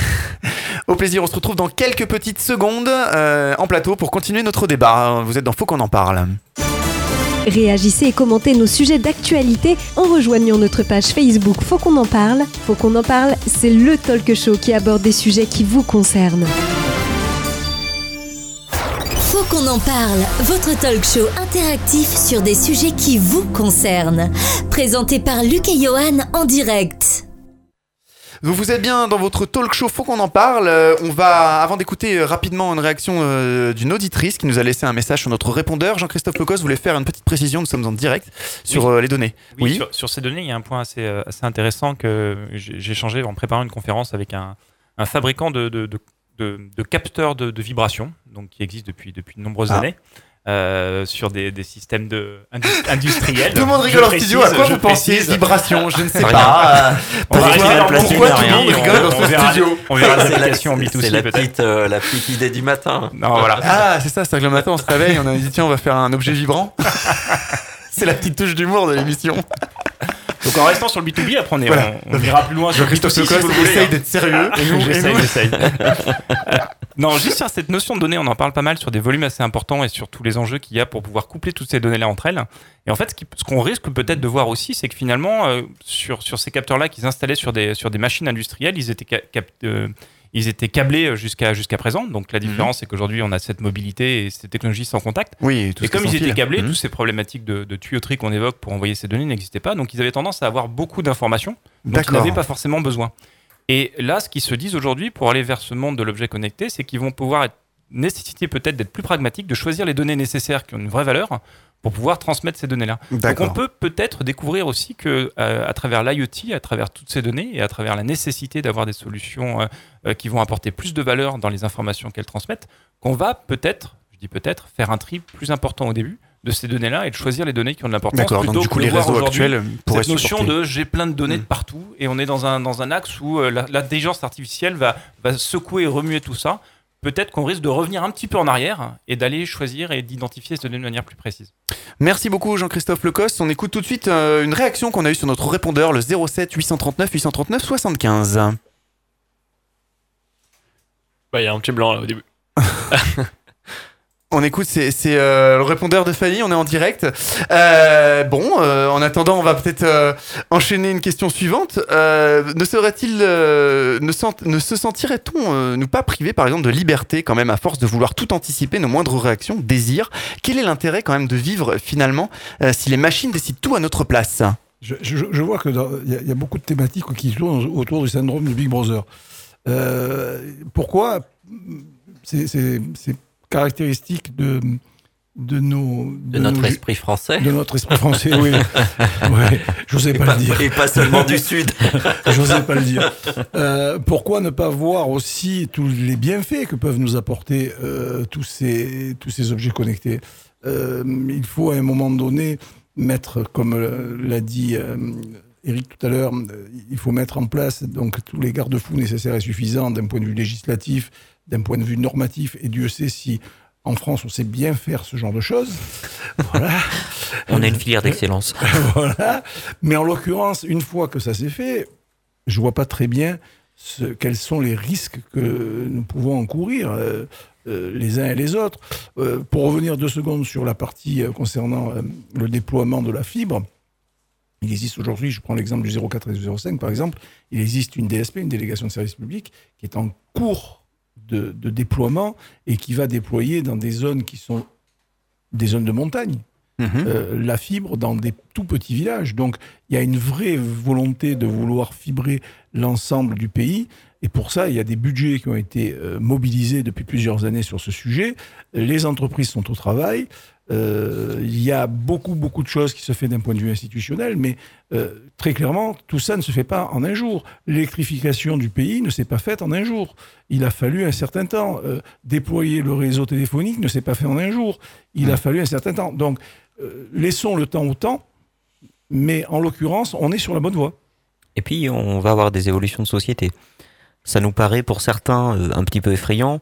Je vais vous donner euh, l'exemple d'un responsable de tout ce qui est innovation d'un très grand constructeur français, où la voiture demain autonome et connectée, euh, au-delà des côtés sécuritaires garantis, ce, je vais de donner son nom, mais bon, et le, le constructeur. Mais euh, il a fait la remarque suivante en disant, mais vous ne vous rendez pas compte, mais certainement pour vos petits-enfants, vos arrière-petits-enfants, ils ne pourront plus conduire. Oui, Et mais ils se ça. diront, Mais- tu te rends compte, papy conduisait tous les jours, mais il risquait sa vie tous les jours. Mais c'est ça, on a une Alors que auditrice, là, on a parlé de ça, il nous a parlé déjà du parc assist, etc. Voilà. Euh, on appuie sur un bouton, ça se gare tout seul. Exactement. Demain, les L'objet connecté va également nous changer un tout petit peu de paradigme et va paraître tout à fait naturel. Hmm. Mon grand-père faisait des choses que je ne fais pas. Moi, je Oui, suis né. Il y a quelques années, ça ne se voit pas, mais les ceintures à l'arrière du véhicule n'existaient pas. Et quand on était dans les routes de montagne, Les eh ben, les aussi, gamins, ouais. Ils volaient euh, de gauche et de droite, Mhm. et ça ne choquait personne. Aujourd'hui, si vous mettez un enfant à l'arrière de la voiture sans siège auto, vous êtes un criminel. Et, Et donc demain, la va- société va évoluer également dans un sens On particulier. pourra par exemple rouler la nuit ou n'importe quoi. Si la machine fait tout tout seul, on pourra dormir dans la voiture. Exactement. Donc effectivement, euh, ce constructeur a fait la remarque suivante. Effectivement, vos enfants, vos arrière-petits-enfants vont se dire, vous vous rendez compte, ils étaient fous, ils conduisaient. Mais ça, Tous les c'est jours, quand ils risquaient quand que ça arrive ces voitures viens de vous dire, enfants, petits-enfants? Enfants, c'est oui, c'est-à-dire en gros les enfants qui aujourd'hui naissent, euh, quand ils Oui. passeront le permis ou ils le passeront peut-être pas. Ils le passeront peut-être pas d'ailleurs. 10 dans Euh, 10 il ans, vient, dans 20 euh, ans. il euh. vient, vient de sortir pour près de trois constructeurs euh, mondiaux les premières voitures volantes. Elles Oui. sont homologuées sur la totalité des routes du monde. D'accord? Il s'en est vendu 13 000. Mhm. C'est pas une paille. Sur ces 13 000 véhicules, demain, s'ils s'en vendent des millions, va rentrer euh, en ligne de compte euh, la problématique de faire voler, rouler tous ces éléments qui vont s'entrecroiser un petit peu de partout. On parle Mhm. également des drones qui vont pouvoir livrer des colis. Oui, alors ça, on Et donc, effectivement, énormément. Avec euh, les aires de vol qui sont préservées à la fois pour les lignes aériennes, mais également pour l'armée, ce sont les ordinateurs et l'intelligence artificielle qui vont prédéfinir les routes, qui vont prédéfinir et éviter tous ces risques Mais de bientôt, c'est collision. retour vers le futur. On débarque et on vole à 200 mètres Oui, mais la DeLorean ne sera pas là, donc. euh, on Non, c'est déjà dépassé un peu plus hein. sympa. On y, on y était pas finalement. Mais le paradigme va changer. Ce que je veux dire par là, Mm. c'est que le paradigme va changer. Ce qui était naturel, moi, quand j'étais petit, aujourd'hui, n'est pas euh, acceptable. D'accord? Donc, effectivement, Ce on peut qui est envisager ça. A priori effrayant Mm. aujourd'hui sera probablement acceptable. Donc il y a aussi cette évolution de la société tout un chacun. Demain, en fait, tous, tous, tous, ceux qu'on- tous ceux dont nous sommes autour de cette table dans ce studio, on nous prendra pour des vieux ringards de conduire une voiture. Je à ne l'époque, on pas vous conduisait dire. une voiture. Et là, on nous prendra pour des fous. Nos enfants, a, a priori, diront, oui. mais. euh, Moi qui fais aussi de la moto, oui, ils vont se dire, mais il était fou celui-là. Il risquait vraiment sa vie. Mais comme il y a peu, finalement, Mhm. on, pour avoir Internet, on connectait un modem et notre téléphone, et il fallait composer un numéro. Tout, tout, tout, tout, tout. Ouais, ouais, il y a quoi? Il y a, il y a Cette 15 ans. on le fameuse fait bien. musique qu'on Ouais, connaît, ouais, qu'on ouais. connaît tous, cette fameuse musique qu'on connaît tous. Mais ça, encore. Internet venait d'arriver. Et il y a- il y a 20 ans, il n'y avait, enfin, pas Et là, nos public. enfants nous disent quoi? C'est pas possible. Comment tu as vécu Avec sans Internet le téléphone et tu n'avais pas Internet? Regardez un enfant de 3 ans, vous lui montrez un écran, vrai. il met son doigt. Pour lui, c'est tactile. Hmm. Si vous mettez un écran standard, il comprend pas. Non, mais c'est vrai. Donc l'évolution, Hmm. elle est en marche, le paradigme change, et de toute façon, effectivement, euh, à chacun de faire un pas pour s'adapter. Mais on va y aller naturellement. Il y a des mamies de 80 ans qui arrivent à surfer parce qu'elles se, elles se sont piquées au jeu, donc ça marche. C'est pas non plus que générationnel. Du coup, pour en revenir effectivement à cette, euh, cette euh, logique et cette problématique, on va écouter tout de suite le répondeur. Oui, bonjour, Fanny de Valence dans la Drôme. Euh, concernant les technologies, c'est un sujet qu'on a beaucoup parlé avec famille et amis. Euh, c'est bien la technologie, l'avenir différent, euh, idéal, tout ça, mais c'est quand même aussi une part d'utopie. On espère que ça soit comme ça, mais déjà il faudrait régler déjà tout ce qui n'est pas structuré au jour d'aujourd'hui, et ça va faire une économie à double vitesse parce que certains ne suivront pas. Déjà qu'il y en a qui sont en retard au jour d'aujourd'hui, alors ça va que fausser les personnes entre eux. Il y a des améliorations pour certains, mais pour d'autres, ça sera encore plus négatif. Donc euh, je pense qu'il va falloir bien s'y poser dessus au niveau de ce, cet élan de technologie et de cette amélioration de vie. Mais qu'il va falloir prendre aussi des mesures pour que tout le monde soit à la même enseigne. Donc, pour rebondir un petit peu hein, sur cette réaction de l'auditrice, euh, en effet, euh, est-ce que demain, nous ne devrions pas tous trop assister par toutes ces nouvelles technologies? Est-ce que dans la vie, on n'a pas besoin un petit peu de se projeter pour vivre? Euh, on, est, on est quand même vivant parce qu'on fait des projets, non? Euh, Si les machines pensent et font tout pour nous, quel est l'intérêt de vivre? Est-ce qu'on perdrait pas un petit peu le- le goût de la vie? La vie, c'est pas les imprévus, la spontanéité. Qu'en pensez-vous? Je pense que derrière la question qui est, qui est posée par cette auditrice, il y a la question aussi, tout simplement, du coût. Mhm. Est-ce que c'est abordable pour l'ensemble de la population et de toutes les couches de la Mais c'est population un peu ce qu'elle nous disait, tout à fait, ouais, parce que ça- Donc, euh, euh, ça, c'est un autre problème. Euh, il y a quelques années, euh, alors là, on remonte à des années, début du siècle dernier, on achetait sa voiture, elle était livrée six mois après. Mhm. Aujourd'hui, c'est impensable. Sauf pour une Tesla, d'ailleurs. Mais en l'occurrence. Une Ferrari ou une. Enfin bon, on va citer Mais- plusieurs marques. mais Un Bourghini, Porsche. je sais pas. Mais en l'occurrence, en l'occurrence, ce qui est intéressant à, à ce niveau-là, c'est de voir que les évolutions ont toutes, et je suppose que cette auditrice a parfaitement conscience de, de toutes les évolutions qu'elle a, qu'elle a, qu'elle a traversées et qu'elle a vues euh, au fil de, de sa vie.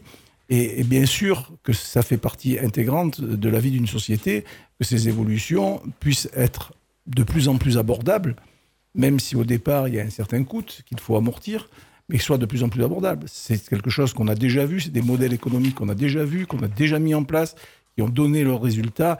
Je vous prends un exemple très simple. Dans les années 80, la bourse de Chicago qui traite les, problèmes, les, denrées alimentaires euh, traitait à peu près un million de fois moins à la seconde ce qu'elle ce qu'elle cote aujourd'hui. Simplement parce que l'outil numérique n'existait pas.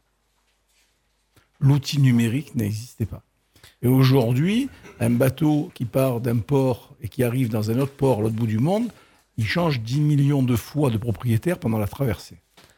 Alors, Mhm. très rapidement, est-ce que justement le développement de ces nouvelles, de, de ces nouvelles technologies pardon, ne va-t-elle pas trop vite? Est-ce que tout le monde aura le temps de s'adapter à ces nouvelles technologies euh, dans je les années pas. à venir? Évidemment, euh, ça va aller certainement trop vite pour certains, mais ça pose une question de fond. Est-ce que les objets connectés et beaucoup plus largement, est-ce que la Smart City aime ou pas les pauvres?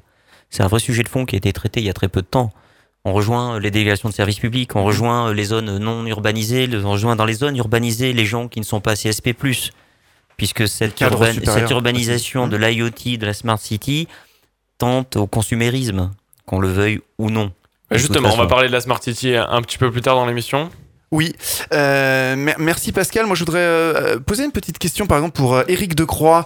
Euh, Qu'est-ce qui fait quand même qu'une société traditionnelle de l'informatique euh, se, se tourne vers l'IoT On y vient naturellement. En fait, on y vient naturellement. Pourquoi? Parce que euh, on a un flot de données aujourd'hui qui arrive de la part de des nombreux utilisateurs, un flot de données qui arrive de la part des, euh, des consommateurs, et se pose la question très vite de qu'est-ce qu'on fait de ces données. Et l'idée de qu'est-ce qu'on fait de ces données, bah, tout d'abord, c'est de les présenter.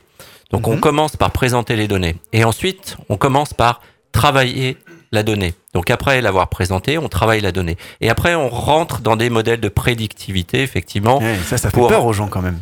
Si on non, pas, pas- prédit tout. Non, non, on n'est pas envie. forcément en train de tout prédire, mais par exemple, Mhm. si, si je prédis que lorsqu'il fait très chaud dehors, j'ai un risque de panne euh, dans deux jours de mon réfrigérateur, je serais content euh, avant les deux jours de le faire réparer plutôt que de tout perdre et de tout jeter. Avant même qu'il soit en panne. Avant même qu'il soit en panne. Effectivement, c'est des scénarios Ouais, ouais. aujourd'hui de ça, prédictivité en mode maintenance et qui existent. Et on a, existent. on a même des choses aujourd'hui, tout simplement le, le- le GPS qui vous permet de. Mais on va en parler après sur la va Ouais, être sur- terrible. Alors c'est pas sur. Non, non, les sur santé, la ouais. partie santé, on va parler de la ouais. Non, là, prédiction plus se, se déplacer quand vous demandez, euh, vous dites je veux aller à tel endroit. Aujourd'hui, c'est une forme de prédiction de savoir le temps que vous allez mettre euh, en tenant compte d'un grand nombre de Oui, mais demain, en fait, on, entend dire même euh, les, les grands, les Google, etc., euh, euh, Microsoft, euh, ils- essayent d'anticiper même vos moindres désirs avant même que vous les ayez eus. C'est ça qui est peut-être inquiétant ou pas alors, en fait. Alors si on les si on les autorise. Encore une fois, parce que vous avez euh, la capacité aujourd'hui à refuser que Oui, vos mais- données soient scrutées et, et analysées. Aujourd'hui, mais demain. Non, mais de si plus en plus objets par rapport à la législation qu'on est en train d'évoquer. C'est-à-dire Oui. qu'en Europe, on aura vraiment moyen, à travers cette législation, d'être encore de plus en plus actif par Mhm. rapport à ce choix-là. Euh, et ça, aujourd'hui, même en termes de, de différenciation de solutions, Mais- pour que l'Europe ou les Français, en termes de solutions, il y a deux approches. Mhm. Il y a ceux qui vont vendre des solutions, peuvent aujourd'hui, grâce à cette législation, euh, mettre en place des solutions qui vont ce qu'on eh, vont appeler compliant, c'est-à-dire qu'elles vont respecter cette vie privée, Mhm. qui va devenir un- le moyen de se différencier par rapport à la concurrence et d'avoir des solutions qui répondent aux attentes de l'ensemble des utilisateurs. Donc ça, c'est le premier point côté offreur. Vous allez vous retrouver, grâce à cette législation, pour ceux qui la prennent en compte dès aujourd'hui, à vous à être au-dessus de certains autres qui n'ont Mais pas la, la question, c'est on sait bien que les lois vont toujours plus lentement que euh, la technologie. Euh, Là, que- là, il y a quand même un, cas qui est suit très nouveau, c'est-à-dire d'annoncer 4% du Mhm. chiffre d'affaires mondial pour une société qui ne respecte pas cette législation. Il y a un aspect euh, Ouais. pécunier qui va faire que beaucoup Ah vont bah, dès- qu'on parle d'argent, de toute façon, bah eh mais vous dès qu'on tape le bah, portefeuille, de toute façon, tout de suite, Si, vous respectez pas la loi, c'est pas bien. Bon, bah, tout le monde se dit, bon, le jour où on me dira. C'est ça, par contre, bien, euh, on je te dirais, pic mais 4%, enfin, là, vous c'est plus vous pareil. dites, Faites attention. Et donc, aussi, les utilisateurs seront beaucoup plus attentifs à cette partie-là. Ça, ça peut être Après- plutôt rassurant pour les gens. après, un autre point, Oui. euh, il faut rappeler, et c'est ce qu'on dit à peu près depuis une heure aussi, à travers toutes les inquiétudes qu'on peut avoir ou à travers euh, ce qu'on vit au quotidien par rapport à, à l'inquiétude du fait que ces technologies-là ne nous feraient plus vivre de, de- les, les- les moments euh, évidents, naturels, instinctifs. Euh, tout le monde a le choix. Euh, vous faites de la course à pied. Si ça vous apporte un plus, vous l'utilisez. Si vous Mhm. avez envie d'être en pleine nature et pas avoir de, de tous ces capteurs autour de vous, c'est un moment. Oui, il y a même des gens anti-smartphone. hein. même Voilà. sans être anti, il y a, y a plein de moments dans la vie, moi qui fais pas mal de sport, hein, qui, qui des, des éléments en triathlon, j'ai des capteurs depuis très longtemps. Euh, Tous ces capteurs, vous l'utilisez, au bout de six mois, finalement, vous retournez au naturel avec la sensation du corps, avec ces éléments que vous mettez même plus, vous téléchargez plus. Donc, Donc il y a, il y a- il y a soit un moment, ils ne resteront que les objets qui vous apportent une Ouais, vraie valeur. que- d'accord. Et on Euh, ne sera pas obligé. C'est-à-dire, si on a envie de s'en passer, non on s'en seulement on ne passe. sera pas obligé, Point. mais naturellement disparaîtront ceux qui n'apportent pas de la valeur. Mais juste un exemple sur la prédictivité. Elle, a- elle fait peur, mais elle est très importante. Aujourd'hui, on parle de véhicules électriques, d'accord? On vous incite à avoir un véhicule électrique, vous êtes un bon garçon, vous êtes très éco-responsable, tout va bien. Le CDO d'Enedis, et je m'excuse de donner ce nom-là, on va utiliser Ils ont une, vraie problématique. Si vous rentrez le soir et qu'il faut charger votre voiture, on peut pas charger toutes les voitures en même temps, d'accord? Donc on va les décaler dans le temps. Donc il faudra connaître un petit peu votre façon de vivre pour savoir si vous sortez tous les soirs ou si vous dormez chez vous et que ça, ça ne bouge pas. Si on branche toutes les voitures en même temps, on tombe le réseau électrique de France. Et donc ça, la prédictivité, pour eux, c'est un vrai casquette, un vrai casse-tête. On est dans le big data, mais c'est un vrai casse-tête. Comment je fais pour m'assurer que monsieur ou, monsieur, monsieur ou madame tout le monde puisse prendre son véhicule à tout moment comme avec un véhicule thermique parce que j'ai encore de l'essence, alors que la batterie est à plat Parce qu'il y a des véhicules que je vais charger à 19h, 20h, 21h, 23h, 4h du matin. Ça, c'est un Ah vrai ça, ça va être un gros problème. Et ça, c'est un vrai problème. Mhm. Aujourd'hui, si on branche tous les véhicules On fait écrouler le on réseau fait écrouler le réseau. de France. Et si un réseau électrique s'écroule, ça s'appelle ça un blackout. Je vous annonce la couleur, ça prend quelques semaines. Bonne chance. Petite question pour euh, Eric Decroix de la société Progelis, parce qu'en tant que spécialiste Microsoft, hein, euh, je vous rappelle, vous avez quand même été euh, primé meilleur partenaire de l'année pour la France par euh, Microsoft.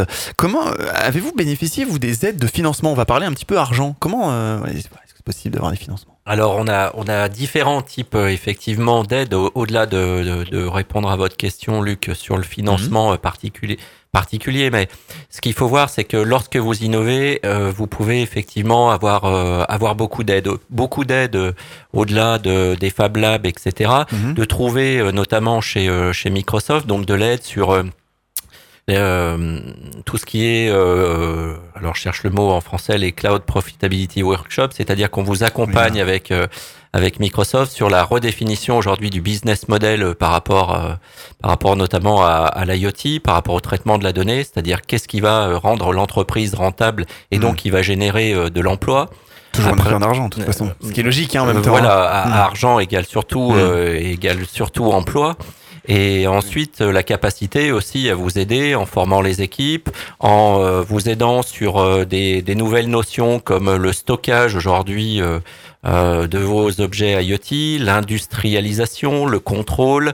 Euh, voilà, donc euh, Microsoft s'est aidé sur, euh, sur la totalité. Et après, financièrement, alors de façon directe ou indirecte, vous avez effectivement les différents organismes bancaires. Vous citiez euh, tout à l'heure La la, la, euh, BPI, voilà, tout à fait. Banque publique d'investissement. Euh, voilà, Mhm. qui est très présente. Euh, Aujourd'hui, euh, d'autres euh, partenaires bancaires sont très présents. Alors je euh, j'ai une, joie particulière euh, à citer euh, la BNP qui a, vraiment joué le jeu avec nous sur la sortie d'un objet innovant qui s'appelle Théo.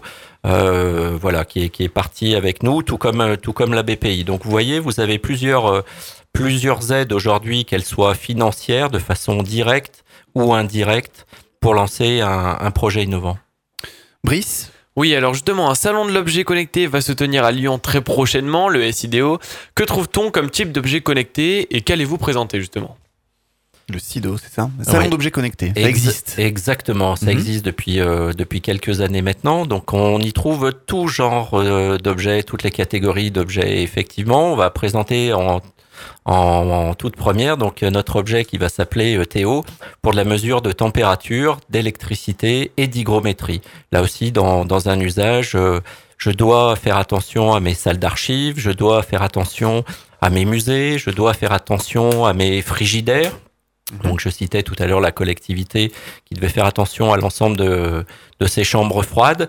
Et ensuite, côté électricité, là aussi, bah, mesurer la tension électrique, mesurer la consommation électrique, que ce soit sur des lignes de climatisation, sur des lignes de production. Ça permet de l'optimiser, du coup, tout ça. Et exactement, ça permet de l'optimiser, de proposer des conseils en disant attention, euh, vous consommez trop aujourd'hui d'empreinte carbone par rapport à la climatisation parce que vous la faites tour- tourner le week-end. Il s'agit absolument de l'arrêter. Comme ça, on peut faire des économies. Et on fait effectivement des, euh, des économies. Sur, sur, sur ce salon à, à Oui. Lyon, là, c'est plutôt un salon euh, professionnel, c'est-à-dire qu'on trouve beaucoup d'objets et l'illustration est faite euh, Mhm. avec ce type d'exemple, mais c'est principalement des objets qui vont être utiles entre les industriels, enfin entre ce qu'on appelle le B2B, euh, contrairement au CIS Mhm. à Las Vegas, qui est plutôt un salon euh, grand public, même s'il tend de plus en plus ju- justement à avoir l'importance du marché euh, professionnel. Justement, on entend énormément parler d'imprimantes 3D. euh, C'est des gadgets ou véritable révolution pour vous? C'est une vraie révolution. Euh, On a eu d'ailleurs un- dans il notre micro-trottoir un auditeur qui a une imprimante 3D. hein. Voilà, donc ça se démocratise de plus en plus, euh, malgré tout. Elle le coût d'une imprimante 3D basique n'est finalement pas très élevé maintenant.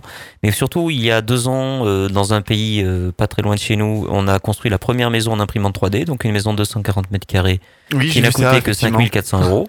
Donc on l'appelle, on va l'appeler, on va l'appeler Ouais. Ord- Ordo, d'accord? Donc ça peut révolutionner évidemment un secteur qui est majeur dans tous les pays, le secteur du bâtiment. Oula, vous allez, on va- vous allez faire peur à- aux artisans Non, là. pas du tout. Ça veut dire qu'en gros demain on met une grosse imprimante 3D, on imprime Ah, les non, maisons. pas encore. Mais, euh, non mais les, euh, essais sont intéressants puisque l'année dernière, C'est construit le premier bâtiment de 5 étages.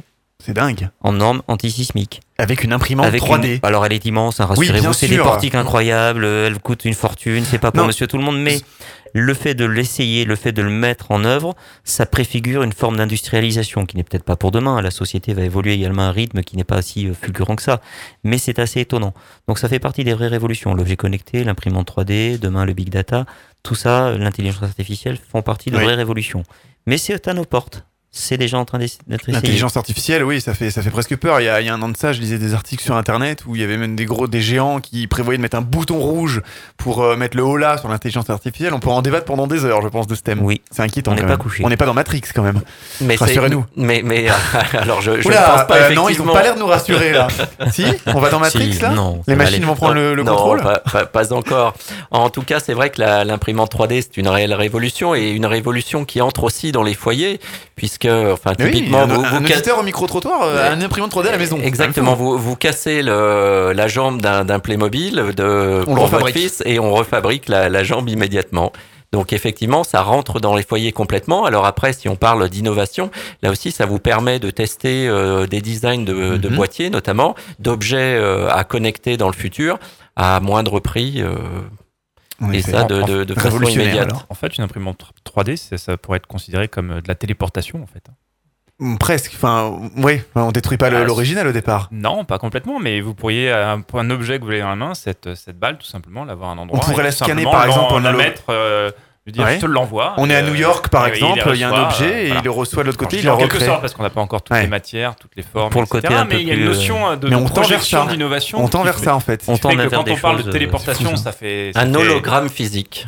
Oui, Voilà, ça ouais, c'est-à-dire qu'en gros, il y a des caméras qui pourraient scanner en hologramme votre objet que vous mettiez par exemple, vous étiez, par exemple chez un ami à New York, et puis vous le réimprimez chez vous, en région pas à Paris par exemple. Euh, tiens, bah, je t'ai- je t'ai acheté une babiole, euh, la voilà, tac, tu la reproduis à la maison. Il y a des choses un peu plus à la marge, mais, mais, euh, mais qui restent assez, assez sympathiques. C'est la NASA qui travaille sur une imprimante 3D pour faire des pizzas. Pour les astronautes. pour Oui, les j'ai entendu astronautes, parler de oui, ça, ouais. Pour les astronautes, ça paraît ridicule, mais n'empêche que. la- Bon, alors, je vous rassure, quand Ah on la voit, elle fait pas envie. Mais La il y a encore de l'avenir pour le pizza du coin. Mais euh, je veux dire, il y a des usages et des besoins très spécifiques. Et effectivement, le fait de croiser toutes ces innovations, euh, des usages peut-être incongrus parfois, peuvent aboutir à des vraies, euh, à des vraies évolutions. Oui. Pour euh, terminer un petit peu cette partie-là, avant d'aborder la e-santé, euh, qui est une partie très intéressante, on va écouter un répondeur, tiens, de Loïc, je crois, c'est ça, qui nous a laissé un message sur notre répondeur. C'est ça. Oui, bonjour, je m'appelle Loïc, je viens de Vinci dans les Vosges et je voulais savoir euh, est-ce que les réseaux sociaux seront euh, toujours les, les réseaux sociaux seront toujours les mêmes demain? Voilà, quel, est l'avenir des réseaux sociaux? Voilà, merci. C'est une bonne question. hein. Effectivement, aujourd'hui, le grand public, quand il parle de nouvelles technologies, réseaux sociaux, etc., voilà, bah, on a une question d'auditeur. Quel est votre avis sur la question? Bon, c'est, une très Pour bonne savoir, question. hein, Alors, mais- je, je pense effectivement que les réseaux sociaux vont, vont beaucoup évoluer euh, dans, la, dans la mesure où on va cesser de, de taper au clavier euh, les messages qu'on a envie de faire passer. Mhm. On va simplement dicter euh, l'humeur qu'on a envie de, de donner à son message et automatiquement ça va être retranscrit et ça va être partagé là encore avec de la, de la reconnaissance euh, euh, orale. Et, et on le voit, c'est là aussi on n'est pas dans le futur puisque certains produits, euh, alors on utilise tous des, produ- des produits de, de messagerie instantanée tels que euh, Skype ou autres, Mhm. euh, font déjà de, de, la, de la reconnaissance euh, où vous lui parlez en français et la traduction est immédiate les- en chinois, en anglais. Il y a des applications pour ça aussi. Euh, Demain, on peut voyager dans des pays, euh, parler en- dans sa langue et ça traduit en live. euh, Tout à ça. fait. Donc je pense effectivement que les réseaux sociaux vont, vont beaucoup évoluer sur cette partie-là.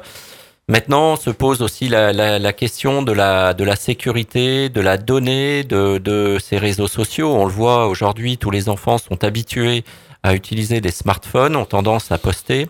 Et pour vous donner un exemple euh, typique euh, que j'ai pu rencontrer euh, la, semaine dernière où j'étais chez les sapeurs-pompiers de Paris, je salue haut et fort, euh, il m'expliquait qu'aujourd'hui, lors de lors de d'incendies importants ou lors d'accidents importants, les jeunes avaient tendance à filmer la scène plus qu'à appeler les pompiers. D'où la nécessité ensuite d'aller de façon intelligente scruter de façon automatique ces réseaux sociaux pour rapporter la donnée et identifier la donnée en disant attention, on a peut-être la euh, nécessité euh, d'intervenir. Donc on voit là aussi que les réseaux sociaux sont en train d'évoluer et ça pose d'autres questions. Euh, on n'a pas abordé aussi tout ce qui était euh, éducation. Oui, mais on allait en parler un petit peu dans les Smart City aussi, ça par exemple de l'école, etc. Bon, j'anticipe trop. si on a le temps de parler de tout, il nous reste une demi-heure d'émission et un conducteur euh, énorme. On se retrouve tout de suite dans quelques petites secondes pour parler e-santé. Faut qu'on en parle, c'est également sur le web. Retrouvez toute l'actu de votre émission ainsi que nos enquêtes en replay sur fautquonenparle.fr. Vous êtes bien dans votre talk show, faut qu'on en parle. Euh, On va passer donc au domaine de la e-santé, de la santé, la e-santé pour être plus précis. Euh, Brice, tu as quelques réactions d'auditeurs à nous citer d'ailleurs. Oui, voilà par exemple avec euh, Fabrice de Cannes qui écoute le 91.9 FM. Je suis un addict des montres connectées pour mon activité sportive. Au départ, je pensais que cela était un simple gadget, mais pas du tout. C'est vraiment bien pour surveiller son rythme cardiaque par exemple. Je dis que vraiment on vit dans un beau monde bien loin du siècle dernier. Christelle de Valence dans la Drôme. Je travaille dans le milieu hospitalier sur Valence et je pense que cela peut sauver des vies si l'on peut surveiller l'activité physique des personnes et pouvoir anticiper les, les éventuels problèmes de santé avant de les avoir. C'est vraiment génial. Séverine de Toulon, en quoi les objets connectés vont améliorer notre santé? Franchement, rien ne vaut un contact avec un être humain, un médecin. On parle de télémédecine, moi ça me fait peur. Bientôt on opérera à distance, des opérations faites par des robots qui se contrôlent tout seuls. Mais où va-t-on? L'être humain perd la tête. Et pour finir, Silviano de Bastia qui nous suit sur le 106.7 FM. Je fais des randonnées régulièrement sur mon île de, de beauté, la Corse. Au passage, venez nous voir les Corses, on mord pas et notre île est sublime. J'ai- un cardio-fréquence mètre connecté, c'est vraiment génial. Je peux savoir précisément où en est mon cœur au niveau de l'effort.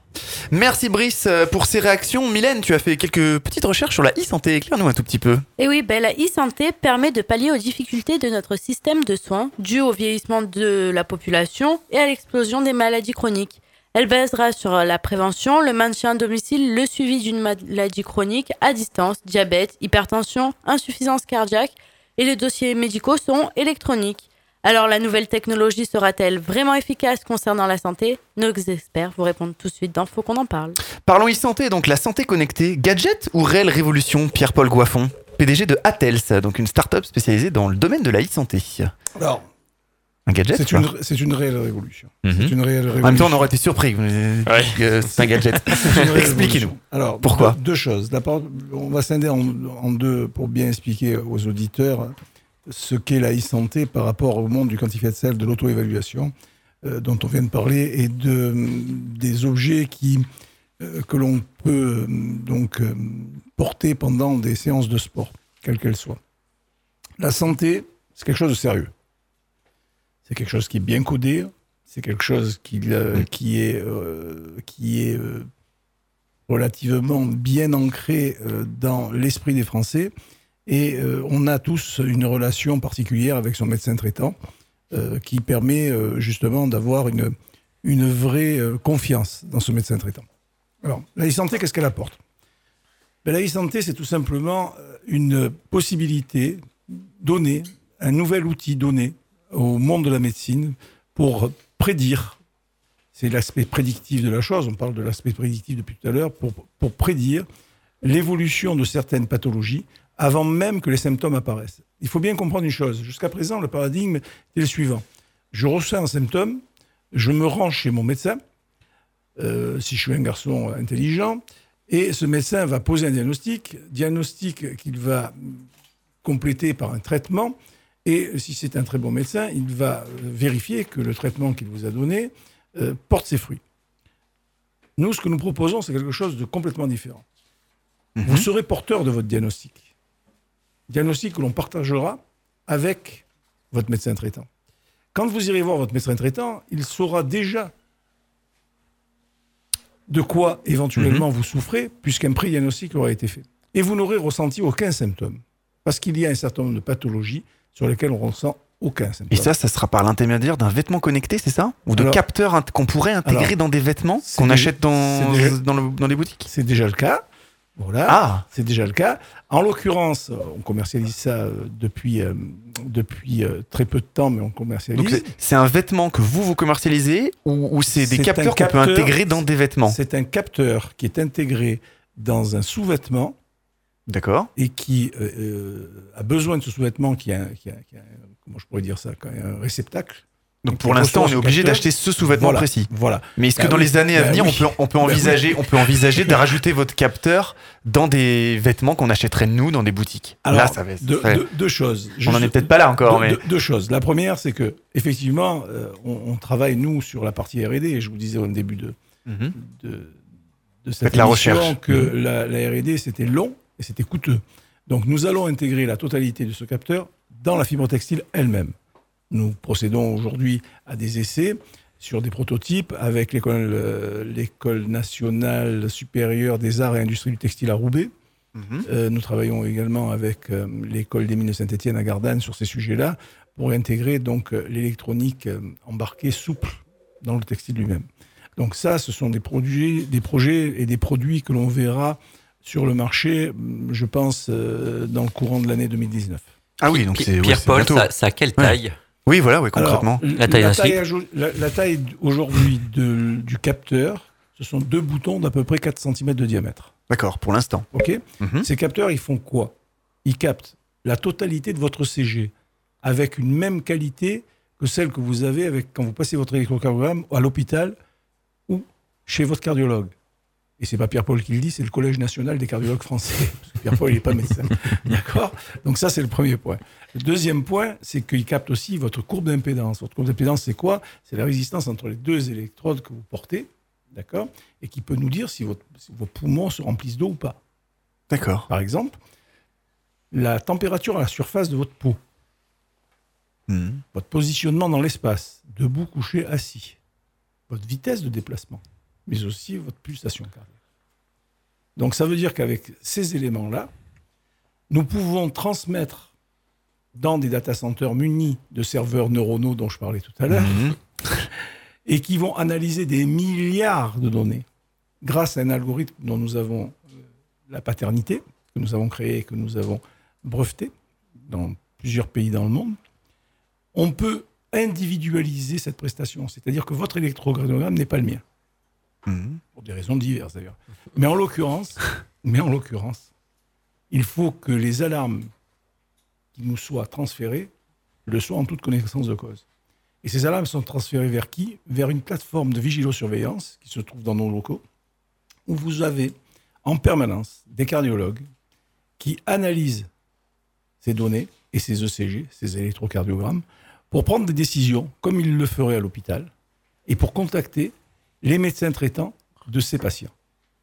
Donc ça veut dire en gros que vous êtes surveillé de la même façon que vous le seriez dans une unité de soins intensifs cardiologiques, Mais là, c'est du temps réel. mais on est en temps réel Hmm. et on est totalement ambulatoire. Totalement ambulatoire. Mais on peut sauver des vies avec ça. Alors non seulement question, on peut sauver que- des vies, mais on a déjà sauvé des vies. Ah On a l'exemple d'un garçon qui a fait Mais 40 combien ans. de vies vous pouvez sauver avec ce type de ce Alors, système je, je vais, je- je vais vous donner un exemple très simple. Aujourd'hui, vous avez 500 000 personnes en France qui sont atteintes, qui sont handicapées suite à un AVC, pour un coût sociétal qui est de l'ordre de 10 milliards d'euros. Mhm. 500 000 personnes. Mhm. Vous avez à peu près 130 000 AVC par an, Oui. dont à peu près 30 000 sont... euh,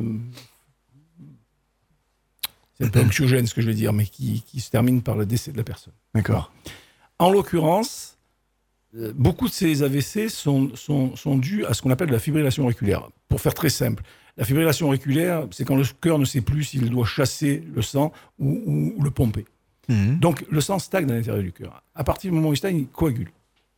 Et ça, vous pouvez, vous le pardon. détecter, Il ça ca- Il caillote, il caillote. Et donc, quand il caillote, après, ça part dans le réseau et ça peut bouger.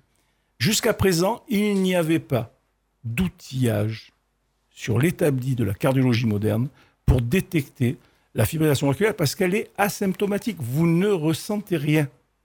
Et donc, donc, donc, si on vous surveille au long cours, Mhm. on va voir apparaître des périodes de fibrillation auriculaire et on va pouvoir vous alerter. C'est ce qui s'est passé chez ce je- jeune homme, dire, c'est pas un jeune homme, il a 40 ans, il a deux enfants.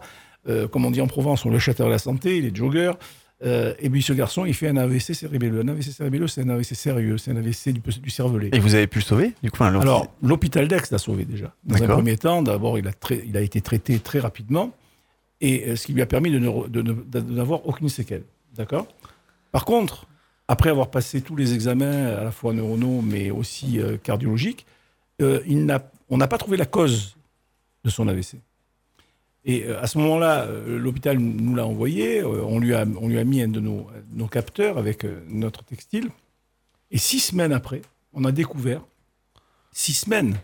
Donc c'est quelque chose qui est relativement Mmh. assez long, qui, a- qui est apparu assez, assez longtemps après le premier épisode. Six semaines, il a fait euh, une- un épisode de fibrillation auriculaire. Alors bon, je, ne suis pas médecin, euh, je vous rapporte ça avec mes mots, c'est une réalité.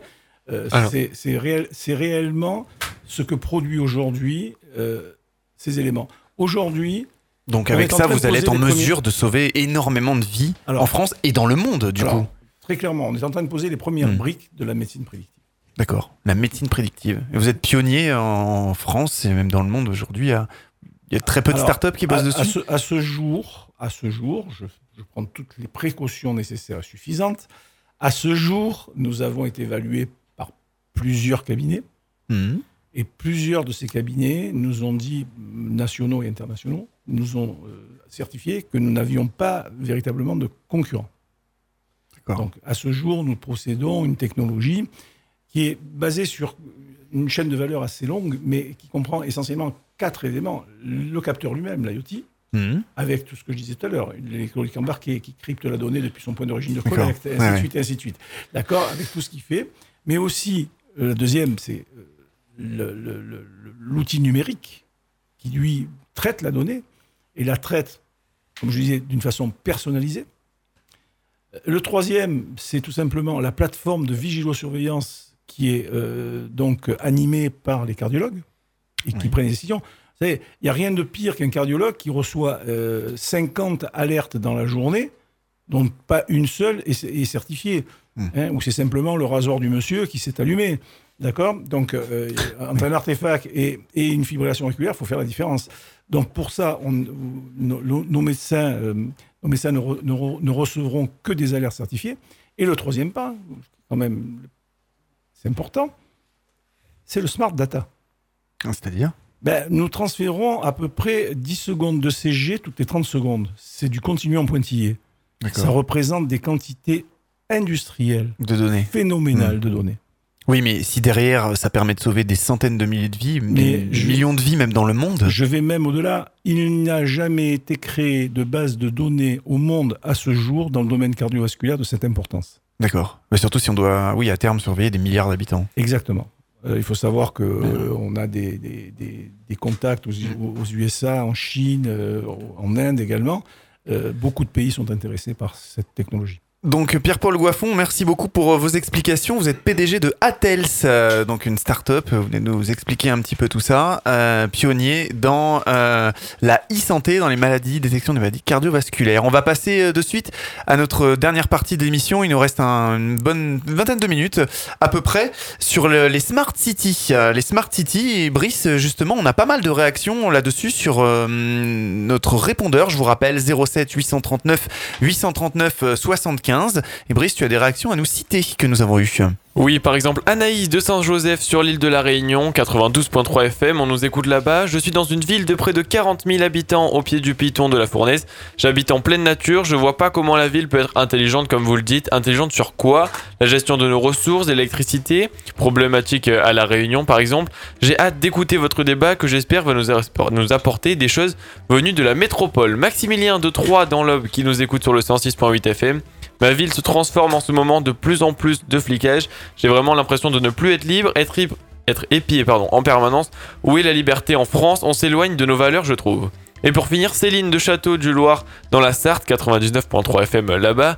Je travaille au Mans dans, tous les jours. Je vois que ma ville se transforme. Une cité de l'innovation va ouvrir. La mairie mise tout sur le, sur le numérique.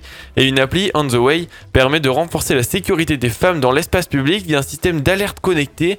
C'est super, le monde de demain.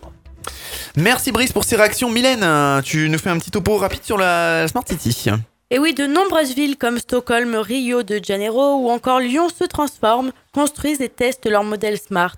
La Smart City, c'est une ville intelligente au niveau des coûts, de l'organisation, du bien-être des habitants. L'idée consiste à développer des moyens et des solutions aptes à répondre aux besoins de la population tout en préservant les ressources, l'environnement. L'analyse et la valorisation des données offrent aux villes la possibilité de gérer finement leurs leviers économiques, environnementaux et citoyens. Cette gestion intelligente, c'est la capacité de mettre en lien ces leviers, de leur permettre de performer non plus individuellement, mais en les reliant les uns aux autres. Alors, à quoi va nous servir le Smart City? Jusqu'où ira nos idées? C'est tout de suite dans Faut qu'on en parle. On va tout de suite euh, enchaîner avec Pascal Bartomeuf, donc qui est euh, président de l'association Smart Vaucluse et DSI d'une grande collectivité. Réaménagement, transport, bâtiments, déchets, économie d'énergie, les grandes villes à travers le monde regorgent euh, toutes d'idées en fonction de leurs propres problématiques. Technologie innovante, qualité de vie, développement durable, bonne gestion des ressources humaines et énergétiques. À quoi vont ressembler les villes du futur, Pascal? Alors, la ville du futur. Je pense qu'il faut faire attention de ne pas confondre ce qu'on appelle une ville connectée, une smart city, une ville intelligente. Justement, la ville connectée est bardée de capteurs, d'objets euh, IoT dont on a déjà parlé, de réseaux, de réseaux euh, fibre optique, de réseaux neuronaux demain. Euh, et euh, la ville intelligente, elle intègre un changement de paradigme, c'est la place de l'organisation, de la société et de l'environnement dans cette technologisation de la ville. Concrètement, alors? Concrètement, c'est euh, si je prends un exemple qu'on connaît tous, normalement la smart city devrait être pilotée par une, une vision et une volonté politique pour éviter euh, ces fractures dont on a parlé tout à l'heure. Et aujourd'hui, ce n'est pas tout à fait le cas. Ce sont plutôt des initiatives particulières qui vont bouleverser la ville. Je pense à Airbnb, Uber, demain Fine Park. Ce sont vraiment des révolutions qui sont en marche. Et euh, aujourd'hui, l'acteur public est dépassé par cela. Et il va falloir que pour que cette ville devienne intelligente et accessible à tout le monde. Ça veut dire quoi que nos élus sont à la rue? Pas forcément à la rue, mais c'est que effectivement les initiatives privées sont venues collapser le fonctionnement traditionnel de nos structures et que qui a vu arriver Airbnb qui est le plus grand hôtel de monde du monde finalement Hmm. non, mais c'est vrai, ouais. et qui met une pression à, à tout le monde Euh, qui a vu arriver Uber avec tous les soucis que l'on connaît dans nos grandes villes avec euh, Hmm. leurs amis taxis donc euh, cette anticipation elle est loin du quotidien des, du pilotage des villes et euh, il y a un vrai, euh, une vraie évolution et révolution pour les décideurs des collectivités pour prendre en compte cela, pour devenir rester acteur des changements de cette ville et pas simplement suiveur Ouais, et arriver à des négociations quand on arrive à des clashs entre les Uber, les taxis ou Airbnb et les hôteliers pour trouver un mode de gestion euh, différent. Mais la Smart City, c'est surtout améliorer la qualité de la vie des habitants tout en préservant le côté euh, environnemental, mais sans perdre l'aspect sociétal. C'est pas une déshumani- déshumanisation, excusez-moi, déshumanisation de la ville. Bien au contraire, Et c'est créer une des zones et non pas une désillusion. Merci, Monsieur Decroix. c'est au contraire, c'est créer, et renforcer le lien social et utiliser la capacité de ces villes à euh, consommer les ressources de la planète de façon plus intelligente, offrir des services de plus en plus adaptés, mais sans obérer l'avenir. Donc finalement, ça œuvre aussi dans, dans le sens de l'écologie, tout ça. C'est le sens. Alors comment une ville connectée peut améliorer le confort de nos concitoyens justement? Pascal, comment, comment on peut améliorer euh, le confort de nos concitoyens avec une ville connectée? Alors, on en revient à des euh, choses euh, expliquées par Monsieur Decroix tout à l'heure. Je peux améliorer ma consommation domestique, ma sécurité personnelle. Mais on a également des expérimentations qui sont assez intéressantes. Aujourd'hui, les villes s'éclairent toute la nuit. Eh oui. Il n'y a pas grand monde dans les rues. Il ne peut pas y avoir un, un éclairage à la demande euh, Effectivement, il y a des, des, des modèles qui commencent à s'implémenter pour que quand quelqu'un sort de chez lui, il ait une espèce de, de, système intelligent qui suive sa déambulation et qui euh, augmente la lumière un peu en prédiction de sa déambulation et abaisse la lumière derrière lui. Ce qui fait qu'au lieu d'avoir des villes qui sont éclairées toute la nuit, nous aurions un système, la nuit il y a quand même des villes, il n'y a pas trop de monde, même dans les grandes villes, on aurait un système qui permet de préserver l'environnement, limiter les coûts. euh, ça, on le voit sur les impôts, à la fin. les coûts de gestion, les coûts de consommation, et euh, faire euh, une, pousser un peu la sécurisation et faire que les gens se sentent plus en sécurité. Une, demoiselle qui a envie de sortir pour aller voir des copains se sent plus en sécurité si l'éclairage est assez puissant sur sa déambulation, plutôt que d'avoir des petites rues sombres. Oui, par exemple. Comment allons-nous vivre, donc communiquer habiter dans un futur proche Et dans combien de temps peut-on espérer vivre dans une smart city? Vous allez me dire que ça existe déjà ça, ou pas? Alors, Smart City, c'est un vaste sujet. Hein. Nous avons un petit peu la guerre des étoiles, euh, New York, Hong Kong, euh, où nous avons une densité de population et puis euh, des moyens financiers qui permettent de tester des modèles à très grande échelle. Et la Smart City, c'est également tous les jours en bas de chez soi. D'accord Que ce soit pour la traitement, le traitement des déchets, Oui, on l'information des bus, le traitement de ce qu'expliquait Monsieur Decroix euh, pour des frigos, euh, pour des cantines, pour éviter de jeter des repas. Ça sera demain pour euh, s'assurer que les enfants puissent rattraper des cours que les enseignants ne sont pas là. Demain, on parle de réalité augmentée, de réalité virtuelle, d'hologramme. Hmm. Un enseignant spécifique d'une grande spécialité qui ne On peut verra pas des forcément cours avec des hologrammes? Oui, c'est déjà testé. hein. J'en ai vu à Londres. C'est assez intéressant. Un grand spécialiste Même qui était aux. États-Unis, même Oui. des politiciens. Ça, ouais, oui, ouais. c'est je, vrai, je ça, voulais pas aller jusque là. C'est en ce moment, c'est un peu, c'est un peu tendu. On parle pas politique, là, mais, Mais voilà, on a vu un grand spécialiste des États-Unis intervenir devant des étudiants. Il n'a pas à se déplacer, donc euh, il préserve sa vie personnelle, il préserve sa vie professionnelle. Il y a une économie de déplacement et on peut dupliquer. Mais c'est aller très loin. Vous avez au Ouais, Pakistan. mais on perd le contact humain quand même. Oui et non. Avoir des Euh, c'est également, euh, c'est éga- également euh, aussi une question de sécurité. Je vous donne une anecdote qui est assez réelle. Au Pakistan, le Pakistan, c'est une, c'est un pays qui est très tribal. D'accord Mhm. Donc tous les candidats à l'élection présidentielle, dans certaines tribus, comme ils ne sont pas issus de ce monde tribal, risquent leur vie. Donc ce sont des camions avec des hologrammes et qui venaient euh, à distance faire leur discours. D'accord. Ce qui permet quand même à la démocratie d'avancer, d'être présente, tout en préservant la sécurité euh, des candidats. Bien entendu, ça n'empêche pas le contact, ça ne déshumanise pas tout, au contraire, ça permet de garder ce lien. Sinon, nous aurions des zones complètement euh, perdues, euh, sèches de cette euh, démarche démocratique. Et je pense qu'on le verra de plus en plus. Nous avons eu le cas en France il n'y a pas longtemps avec un candidat, mais on le verra de plus en plus, oui. De l'hologramme. Ouais.